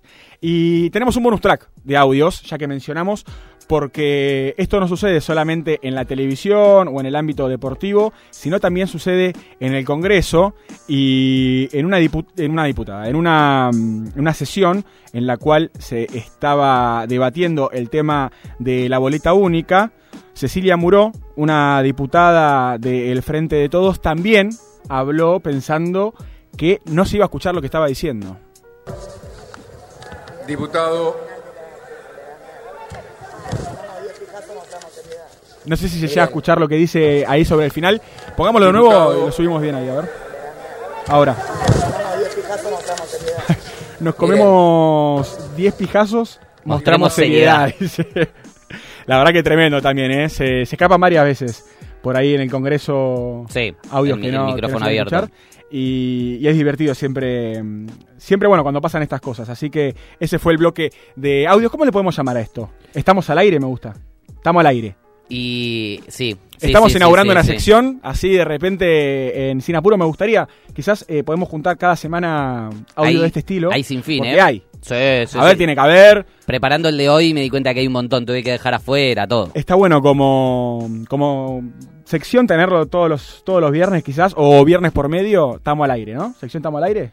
¿Te Estamos al aire. Puede ser, ¿eh? Me gusta. Y ya que estamos al aire y estamos también celebrando porque ayer cumplió años 50 años cumplió, mejor dicho, The Rise and Fall of Ziggy Stardust, discazo de David Bowie, lanzado el 16 de junio de 1972. Se convirtió en uno de los más icónicos de la carrera de David Bowie, así lo afirma Indie Hoy, esta página de internet que habla muchísimo sobre música, sobre cultura. Y bueno, con la excusa de este aniversario número 50, Parlophone Records ha ideado una edición especial del álbum que mm, se va a mostrar no solamente como un interesante atractivo estético, sino también con contenido desconocido para todos los fanáticos de Bowie. Esta edición compone de un vinilo masterizado a media velocidad y también un disco de vinilo con una imagen original del álbum que va a estar impresa en el vinilo, algo muy interesante. Tengo que hacer un solo comentario y cagarte la presentación, mandar un saludo, ¿me dejas? Pero más bien, Porque están escuchando los pibes del Jales, el equipo con el cual mañana jugamos una final. Y que tenemos que, que ganar sí o sí. Así que les mando un saludo porque están escuchando la sección. ¿A qué hora y dónde? Mañana a las ocho y media de la mañana en el campo del San Agustín, allá por Almirante Brown. ¿Cancha de once? Cancha de once. Bueno, bien, picado. Sí, picadísimo. Me encanta. Volvemos en un ratito para seguir con Sin Apuro. Vamos a hablar con Javi Lucy ¿eh? en el mes del orgullo, algunas propuestas relacionadas al colectivo LGTBIQ y obviamente algunos estrenos, películas que regresan y secuelas, todo hasta las 6 de la tarde, escuchando a David Bowie con Moon Age Daydream.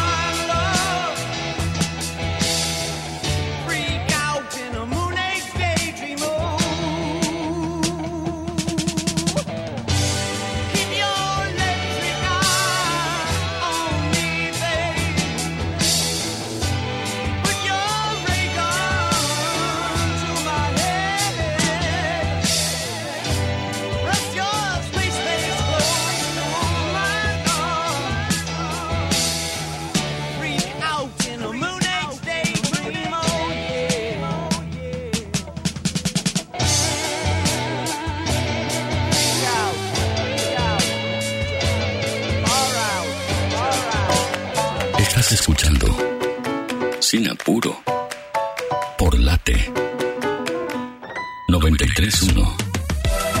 Invierno. Información, actualidad, notas, invitados, música. Todo en una sola radio. Late 931. Aire fresco. ¿Sabías que existen técnicas in vitro para la reproducción de especies nativas?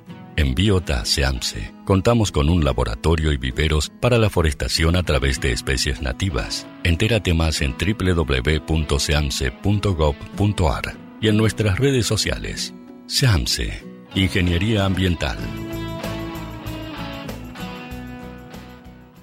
Asesoramiento legal, problemas laborales, familiares, daños, perjuicios. Estudio Balián Venegas Abogados. Teléfono 4 312 3196. Celular 15 4 491 2100. 15 3696 2100.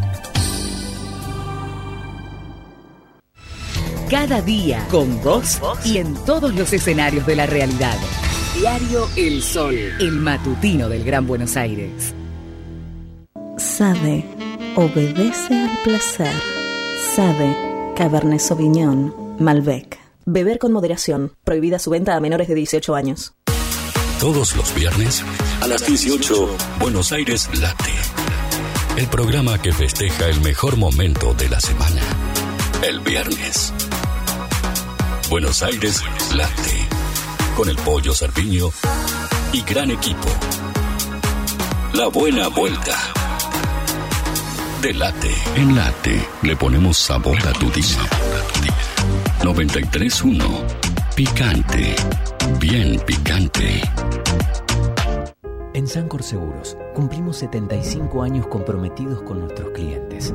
Y esa fue y es la base de cada uno de nuestros logros, de nuestra expansión, de nuestro liderazgo indiscutido. Y es lo que nos lleva a innovar para estar siempre un paso adelante. De eso se trata comprometerse, de cumplir años, cumpliendo. Sancor Seguros, estamos hace 75 años con vos. Estamos. Superintendencia de Seguros de la Nación, número de inscripción 0224. Alimsa, servicio integral de limpieza.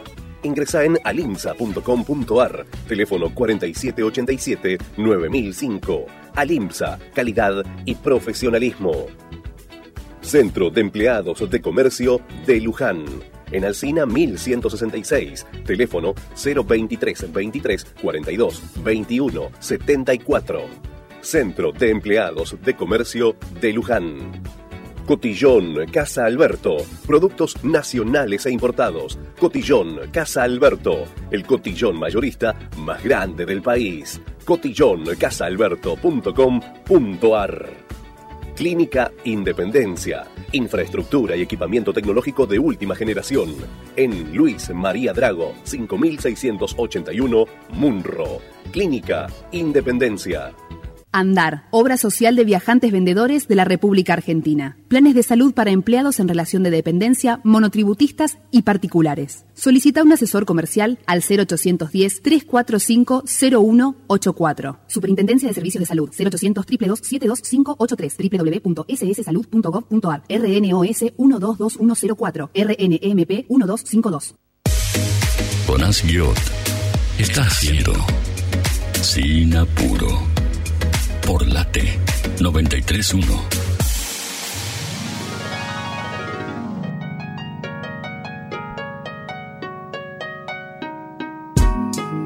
...28 minutos pasados de las 5 de la tarde en todo el país y seguimos haciendo sin apuro, obviamente. Vamos a hablar de cine, vamos a hablar de series, vamos a hablar sobre películas también y todo lo que ello implica. Y tenemos al aire en este momento a alguien que es crítico de cine, es licenciado y profesor en letras, lo podemos escuchar en varios medios de comunicación como Radio La Red, como Nacional Rock y también como Radio Con Voz. Javier Lucy, ¿cómo estás Javier? Jonás, yo te saluda. ¿Qué hace, Jonás? ¿Cómo va? Buenas tardes. Bien, ¿cómo estás vos, Javi? Todo bien, por suerte. Acá, feriado. Feriado, ¿disfrutando? Haciendo cosas. Disfrutando un poquitito, eh, pero también haciendo cosas. Y sí, sí, no, no se descansa mucho, ¿no? En ese rubro. No, no, siempre hay algo para hacer, siempre hay algo que te quedó colgado, algo para ver, algo que te atrasaste, entonces aprovechás cada minuto, ¿no? Sí, y junio, mes del orgullo, imagino que hay propuestas interesantes también, ¿no? Por ese lado.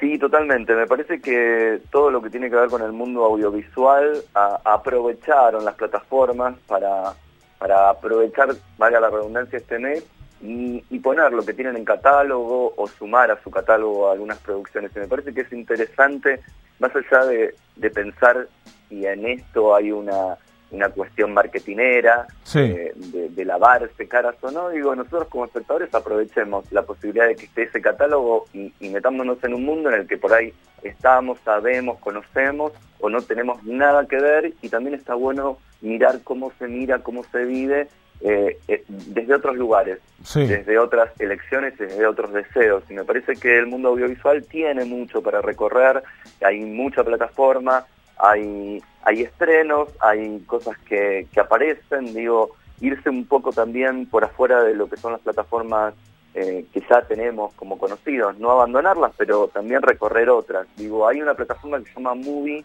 que es muy interesante, que es de cine de autor, que siempre tienen un estreno diario, Que guardan en el catálogo también. Eh, me parece que por ahí también está, está piola acceder a, a eso. Por ejemplo, hay una película que se llama Great Freedom, una película alemana con título en inglés Gran Libertad, Sí. el título en, eh, en alemán eh, te lo estaría de- debiendo porque si mi inglés es medio medio, el alemán te imaginarás.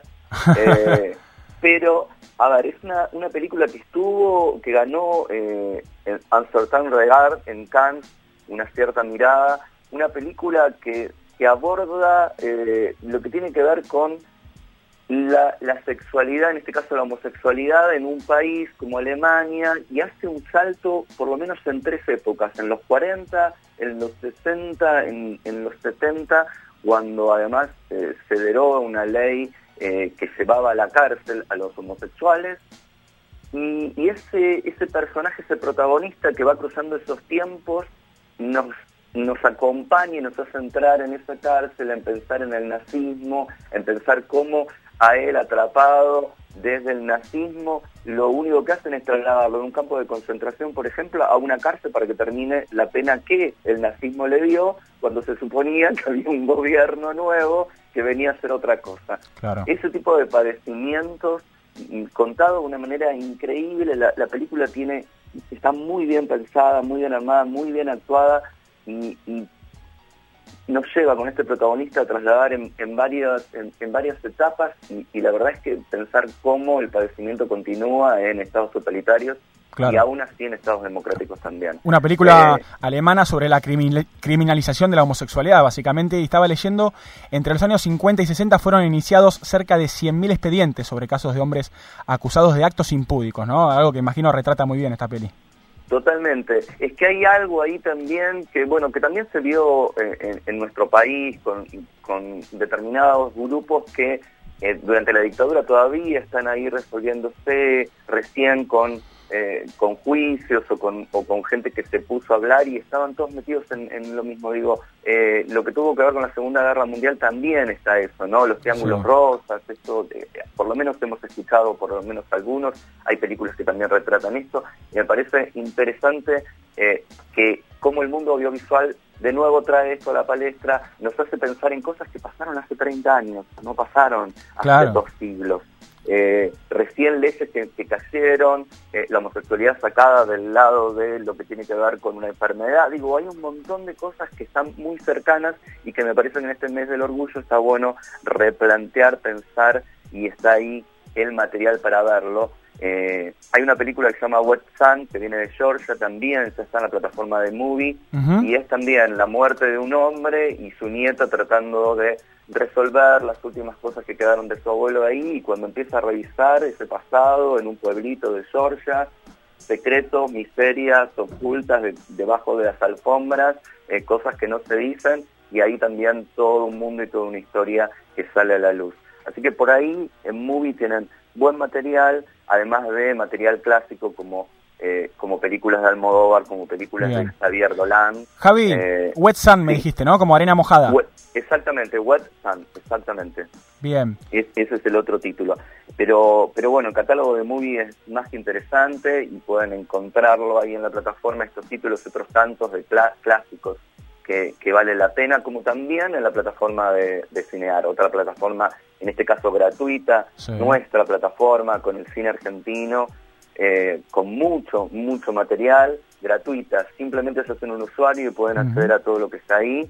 Y hay una hay un apartado que en este caso se llama Cine LGBTIQ, que tiene que ver con el mes del orgullo, obviamente, y que pueden ver desde el documental eh, Canela sobre la vida de Canela Grande, una mujer trans de 60, una arquitecta, su vida cotidiana, eh, cómo, cómo fue su cambio, cómo fue su transformación, qué pasa con su familia, qué pasa con su laburo. Eh, muy interesante este documental de Cecilia del Valle. Pueden ver también El puto inolvidable de Lucas Santana, Sí. una, una película documental sobre Carlos Jauregui, todo lo que tuvo que ver el movimiento de la CHA, los 80, la aparición de, del HIV. en nuestro Interesante país. también. sí, muy interesante para tratar de ver ahí. Digo, recuerdo ese documental donde Jauregui se sentaba a la mesa de Mirta y trataba de hacer un poco, de abrir, de visibilizar y de contar desde otro lugar y, y un poco bajar eh, bajar a tierra todos esos prejuicios que en general tienen todo el mundo. No, no, no le vamos a sacar a Mirta. Claro, no, no. la mayoría de la gente piensa, siente y a veces no dice porque tiene como, como ciertos pruritos. Pero cuando lo dice, lo dice fuerte y, y suena todavía como muy escabroso. Eh, ahí también hay, hay un documental de Ernesto Ardito que se llama Sexo y Revolución, ahí es la plataforma Cinear, Sí.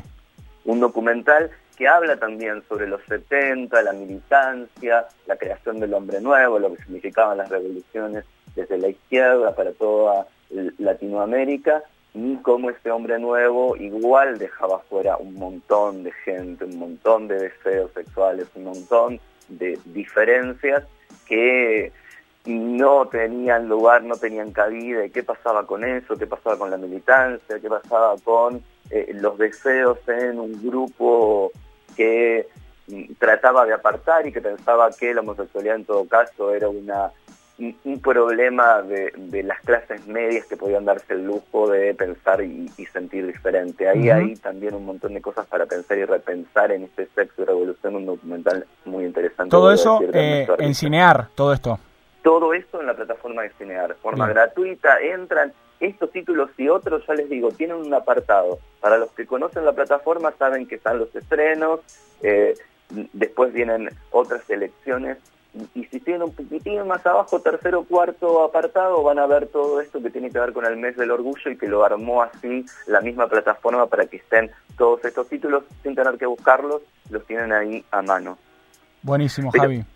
pero también hay, eh, digo, hay un, un, un estreno, por ejemplo, en, en la plataforma de Star Plus, Sí. que, que se llama eh, Orgullo y Seducción, y está basado, obviamente, en el orgullo y prejuicio de Jane Austen, en este caso dos amigos, en una, en una playa, se van de aventuras de verano, eh, y bueno, ahí una reversión de lo que tiene que ver una, una novela clásica de, de la literatura se va en este caso a- al cine, que tiene que ver también estreno, obviamente, para, para, para la plataforma de Star Plus con una con esto del, del mes del orgullo. Eh, una, una novela que también fue llevada al cine, ¿no? Orgullo y Prejuicio con Kira Knightley, ¿no? Eh, exactamente, esa sí, sí basada bien. Lo demás, esto es una especie de, Claro. de basado en, reversionado y, y llevado hacia otros lugares y a estos tiempos, obviamente, ¿no? Bien, hablamos de intertextualidad, hablamos de varias épocas, hablamos también de lo que es el mes del orgullo, ligado a series y películas y también a estrenos, y uno, un, un estreno también muy importante que tiene que ver con la secuela de un clásico del cine, de un clásico de lo que es la aviación también, que es Top Gun. Exactamente, los 80 vo- volvieron, regresaron de la mano de, de Tom Cruise en, en este Top Gun Maverick, después de, de todo este tiempo, eh, vuelve, vuelve, pero vuelve distinto, vuelve de otro lugar, con otra maduración, tanto el actor como el personaje. Digo. Primero vamos a, a la película que, que la verdad eh, sí me parece que, está in- que es interesante, más allá de que de, de que qué es lo que cuenta, digo, llegar este personaje que era un joven rebelde a ser ahora instructor de nuevos pilotos, eh, de nuevos pilotos que son también eh, la pantalla, digamos, una propaganda de Benetton, esto lo sabemos. Claro. eh, hay de todos los colores, de todos los tipos, de todos los gustos, de todo lo que hay en esos tripulantes que, le, que lo tratan como a un viejito, al personaje de, de Maverick, no lo conocen, él entra ahí como, como le pasó en, en la original a- al Maverick joven con respecto a esa instructora, bueno, ahora le- algo de eso le vuelve a pasar cuando tiene que demostrar que todavía tiene valía, que todavía puede enseñar, que todavía tiene un, un lugar, a pesar de que está detenido en el tiempo con todo lo que esto implica, literal y explícitamente, porque eh, sigue en el mismo lugar, digo, todos sus compañeros ascienden, ascienden en cargos, están en lugares importantes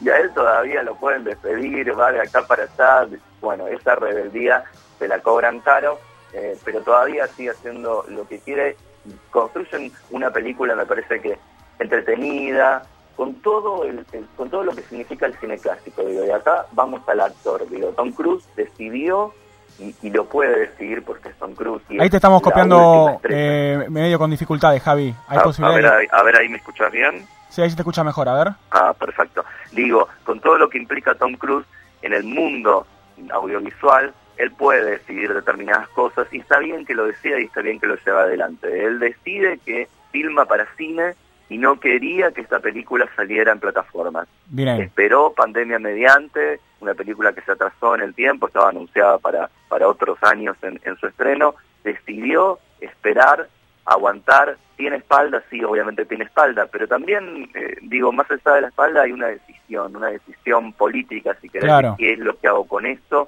cómo lo muestro. De hecho, estaba Misión Imposible para el año que viene también detenida, porque él quiere que este que el cine se vea en el cine. Y ahí hay todo, ¿no? Una política de, de lo que significaba la estrella, la estrella de Hollywood en, en los 50, en los 60, que todavía me parece que Tom Cruise es la representación última, quizás, Sí, sí. seguramente, de, de esto, de decidir, no quiero dobles, quiero filmar yo, quiero menos paño verde, quiero menos efectos, quiero que parezca que, que lo que estoy, lo que le está pasando a este personaje le está pasando realmente y lo está viviendo y se sube a un avión y hace cosas. Me parece que de ese lugar también nos acerca a nosotros como espectadores un cine que lamentablemente no se está haciendo y no sé cuánto más se pueda seguir haciendo. Estamos llenos de efectos digitales, de, de cositas que le quitan un poco de humanidad, me parece, a veces. A, a las películas, ¿no? Sí, un debate que, que se escucha mucho hoy en día, ¿no? Todo este fenómeno Marvel también. Y del otro lado, quizás producciones con temáticas más profundas, con otro tipo de cinematografía, con menos efectos. Eh, Scorsese salió a hablar sobre esto. Bueno, también, eh, no sé, Javi, cómo ves vos el tema de las plataformas, si están yendo más por el lado de lo que es el streaming o si le siguen dando algo de pelota todavía al, al cine más clásico, si se quiere. Mira, a mí me parece que las plataformas van a empezar a cambiar eh, claramente su posición. Primero, hay mucha cantidad, entonces se necesita mucho material, obviamente, para tener catálogo y enfrentarse a las otras y, ganar cada vez más partido. En ese lugar me parece que Netflix hizo una apuesta durante este tiempo a poner dinero a directores autores para que tengan su material. Me parece que eso que ellos querían que terminara con un premio como el Oscar, No lo vienen consiguiendo desde hace cuatro o cinco años. Y me parece que esta debate que Netflix está sufriendo en cuanto a pérdida de, de, suscriptores y demás, no lo está dejando bien. Y había por ahí esta cuestión de a dónde vamos a poner el dinero. Eh, eso se va a complicar mucho. Ya el cine está complicado para que se vean cosas diferentes eh, y no tan adolescentes como descripciones, no como valoración, estoy diciendo, digo, el mundo de la animación, el mundo de lo que tiene que ver con los superhéroes, parecería que estar cooptando todo lo que tiene que ver con el cine y está quedando afuera el resto de ese cine que no pareciera que no tiene lugar, no tiene cabida. Claro. Eh, y entonces ahí todo se está viendo como muy complicado. Estamos atravesando, me parece que, un cambio y al estar metidos en el cambio, no sé si tenemos tiempo de salirnos del camino, reflexionar un poco, ver hacia dónde vamos, ver si podemos intervenir para que ese lugar de futuro no sea, no sea tan malo.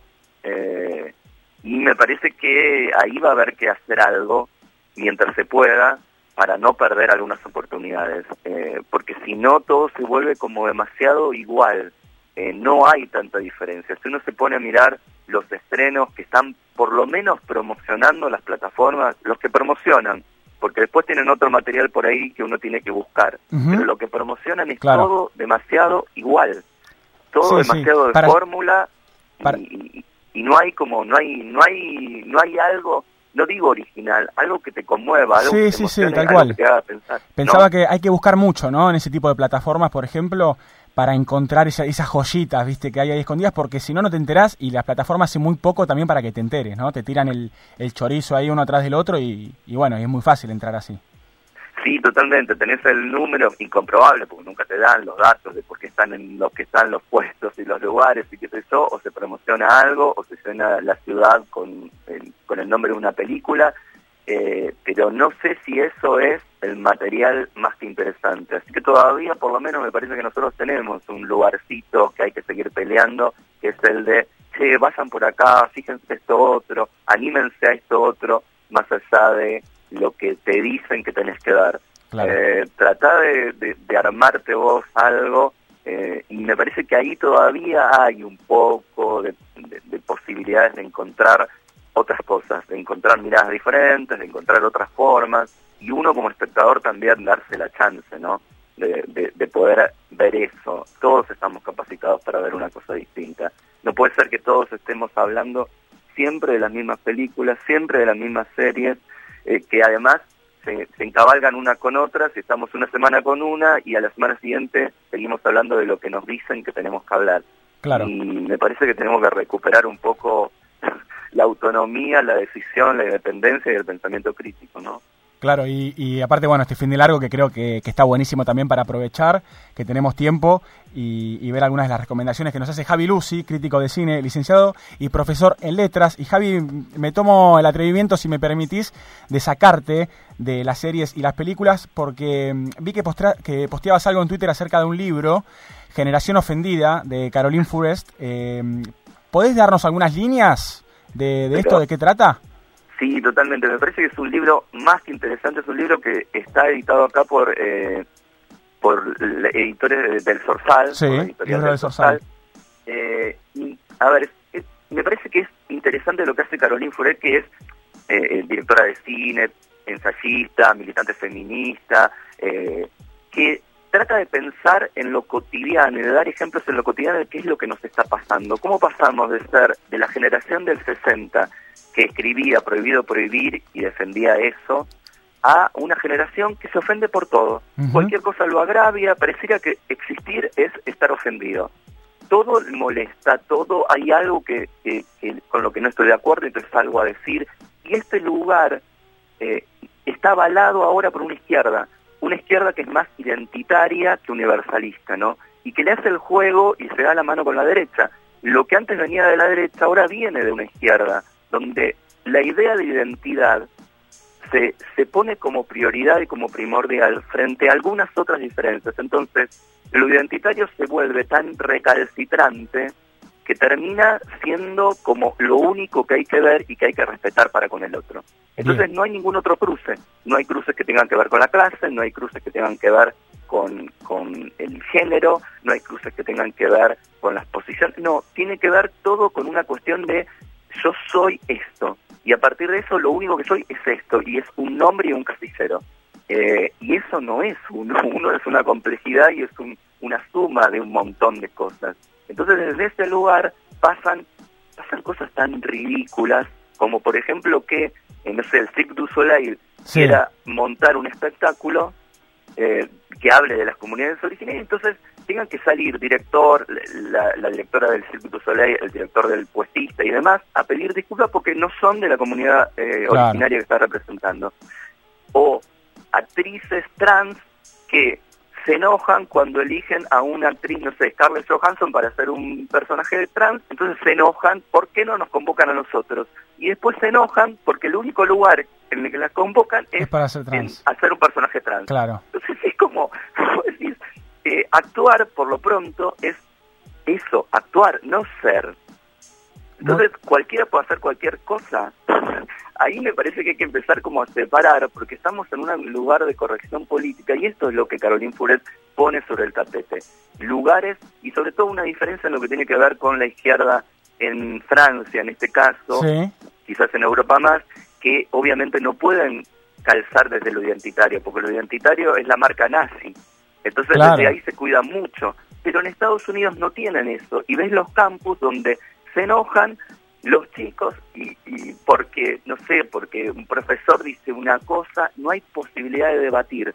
Ella Sí. misma dice, fui a dar una charla en un momento eh, y me decían, eh, no, porque las mujeres musulmanas el velo. Entonces era como, hay mujeres musulmanas que no usan velo. Entonces no te ofendas vos, que no sos, porque yo estoy diciendo algo, digo, eh, hay algo ahí que uno se tiene que cuidar y lo estamos viendo constantemente. Uno Sí, tiene sí, que sí. tener cuidado de qué es lo que va a decir porque te viene del otro lado una andanada de odio y de señalizaciones con el dedo que uno lo sabe que viene desde la derecha, pero es asombroso como está viniendo desde el progresismo y desde la izquierda, Sí, sí, que le está haciendo ese juego a la derecha. Bueno, ahí hay un, ese libro, a partir de un montón de ejemplos claros, que terminás te juro, lo terminás leyendo y, de- y decís, ah, pero no puede ser que estemos en este nivel de absurdo y de tontería discutiendo cosas. 100%, Eh, creo que es un debate recontra necesario. Bueno, mencionábamos eh, la semana pasada una mm, nota para el diario AR de Alexandra Cohen que se llama Usted me ofende, que también va por esas líneas. Eh, bueno, también algunos debates que hubo relacionados a la apropiación cultural, ¿no? Algo que vos mencionabas también con el tema de actrices, actores de color también, ¿no? Algo que pasa, creo que es súper necesario ese debate. Totalmente, totalmente digo, ahí está en Netflix el, el, el, stand-up último de Ricky Gervais. Sí, también, sí, lo ¿no? mencionamos Están- acá. Están todos ofendidos, o sea, Sí, y sí, está sí. bien, y él dice, oféndanse. O sea, empecemos a ver si desde el humor la izquierda puede hacer un algo, porque la derecha se lo toma en serio. Entonces, si nosotros también, que tenemos una mirada un poco más corrida, pues se supone un- una mirada distinta, también lo vamos a tomar todo tan seriamente, no hay lugar, no va, no vamos a poder hablar de nada, decir nada, debatir nada, discutir nada, y me parece que ahí es un gran problema. Y ahí también, viste, es otro espacio, me parece, en el que vamos a tener que estar, tenemos que estar muy atentos. No podemos ceder lugares, pero tampoco podemos volvernos tan cerrados de que no podamos decir nada. Uno sabe cuando lo que está diciendo lo está diciendo desde un lugar de agresividad y cuando se está diciendo para que repensemos las cosas desde un lugar que a veces es ironía, es, es humor, es otra cosa. No podemos meter todo en la misma bolsa y, y me parece que estamos muy cerrados. Eh, eh, esta cuestión de no, no pensar críticamente también nos está llevando a esto. Hay que ver quiénes tienen los micrófonos, quiénes tienen los manejos de, de medios que están también construyendo un poco esto, ¿no? Twitter con su cadena de odio y con todos ofendidos contra todos, eh, me parece que es un, un mundo irrespirable. Sí, la verdad Javi, interesantísimo y gracias por tus recomendaciones, bueno, y también por todo lo que podemos charlar, que es siempre un placer hablar con vos, así que te agradezco en nombre de todo el equipo. No, por favor, gracias a ustedes siempre por darme un espacio, por convocarme, por dejar que pueda decir estas cositas. Se agradece Javi, buen fin de semana. Igualmente para chicos, chao, chao. Javier Lucy, en el aire de Sinapuro, crítico de cine, licenciado en profesor en letras, interesantísimo, ¿eh? Las recomendaciones de Cinear, plataforma argentina, plataforma nacional, con un montón de oferta de cine nuestro, y también lo que ofrece Movie, eh, relacionado al mes del orgullo, y obviamente también este último libro que recomendábamos de Chapa, Generación Ofendida de Caroline Furest, de la policía de la cultura a la policía del pensamiento, y quería contarles una buena noticia, porque mm, se conoció que Ozzy Osbourne, el gran, el rey del metal, está bien y se recupera tras una importante operación. El líder de Black Sabbath, que había tenido una cirugía determinante, y fue su esposa quien, do- quien dio el parte médico, por eso celebramos que esté bien, escuchando material de su último disco, de Ordinary Man, en Sinapuro hasta las 6 de la tarde.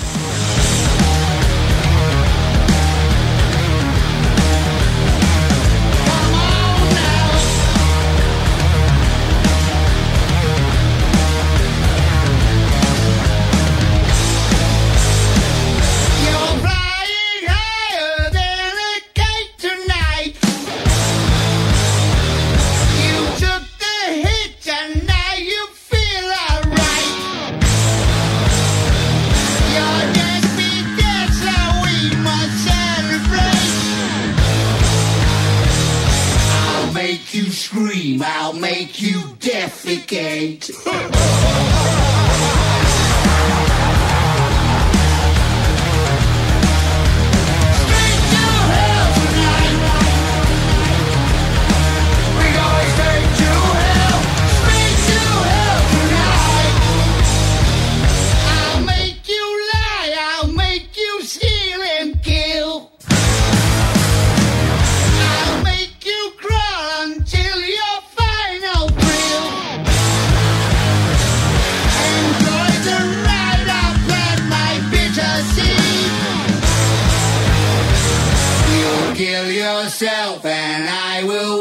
You bleed.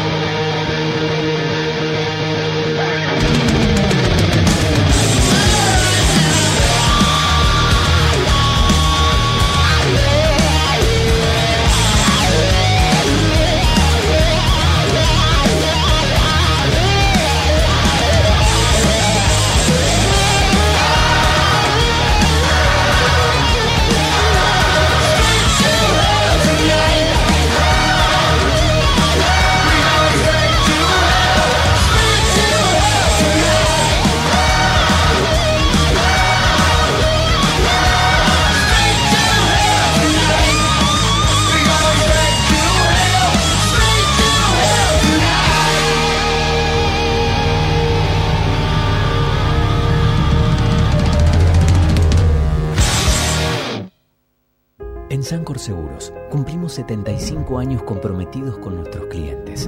Y esa fue y es la base de cada uno de nuestros logros, de nuestra expansión, de nuestro liderazgo indiscutido. Y es lo que nos lleva a innovar para estar siempre un paso adelante.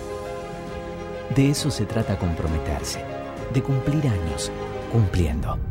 Sancor Seguros. Estamos hace 75 años con vos. Estamos. Superintendencia de Seguros de la Nación, número de inscripción 0224. Alimsa, servicio integral de limpieza. Ingresa en alimsa.com.ar, teléfono 4787-9005. Alimsa, calidad y profesionalismo. Centro de Empleados de Comercio de Luján. En Alcina 1166. Teléfono 023 23 42 21 74. Centro de Empleados de Comercio de Luján. Cotillón Casa Alberto. Productos nacionales e importados. Cotillón Casa Alberto. El cotillón mayorista más grande del país. Cotillóncasaalberto.com.ar Clínica Independencia. Infraestructura y equipamiento tecnológico de última generación.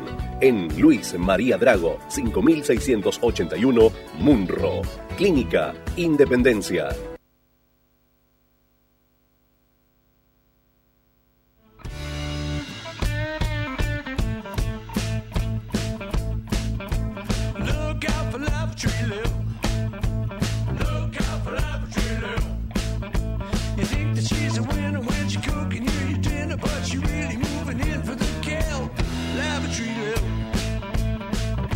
¿Está Fede ahí?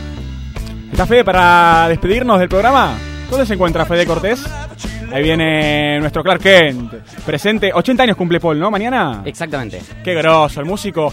Eh, ya nos despedimos, gente. Uno de los más grandes, ¿eh? Paul McCartney, sin lugar a Yo- dudas. Ah, Paul. Vos también, Perdón, Fede, perdón. vos también. Muchas gracias, gente, por todo. Quería comentarles también que vuelve una de las bandas más grosas ¿eh? en Argentina, el grupo Escape, el grupo español, ¿eh? un grupo de culto, va a estar en Jeva el sábado 12 de noviembre y con ellos nos despedimos. Gracias, Fede Cortés. Muchas gracias, Cristian Legnani. Gracias, Sole Cook, del otro lado en la operación técnica. Nosotros nos vemos la semana que viene para mucho más de esto que hacemos. Y lo hacemos sin apuro. Chau. No hay chinas, no hay chinas hoy. No hay chinas, no hay chinas hoy.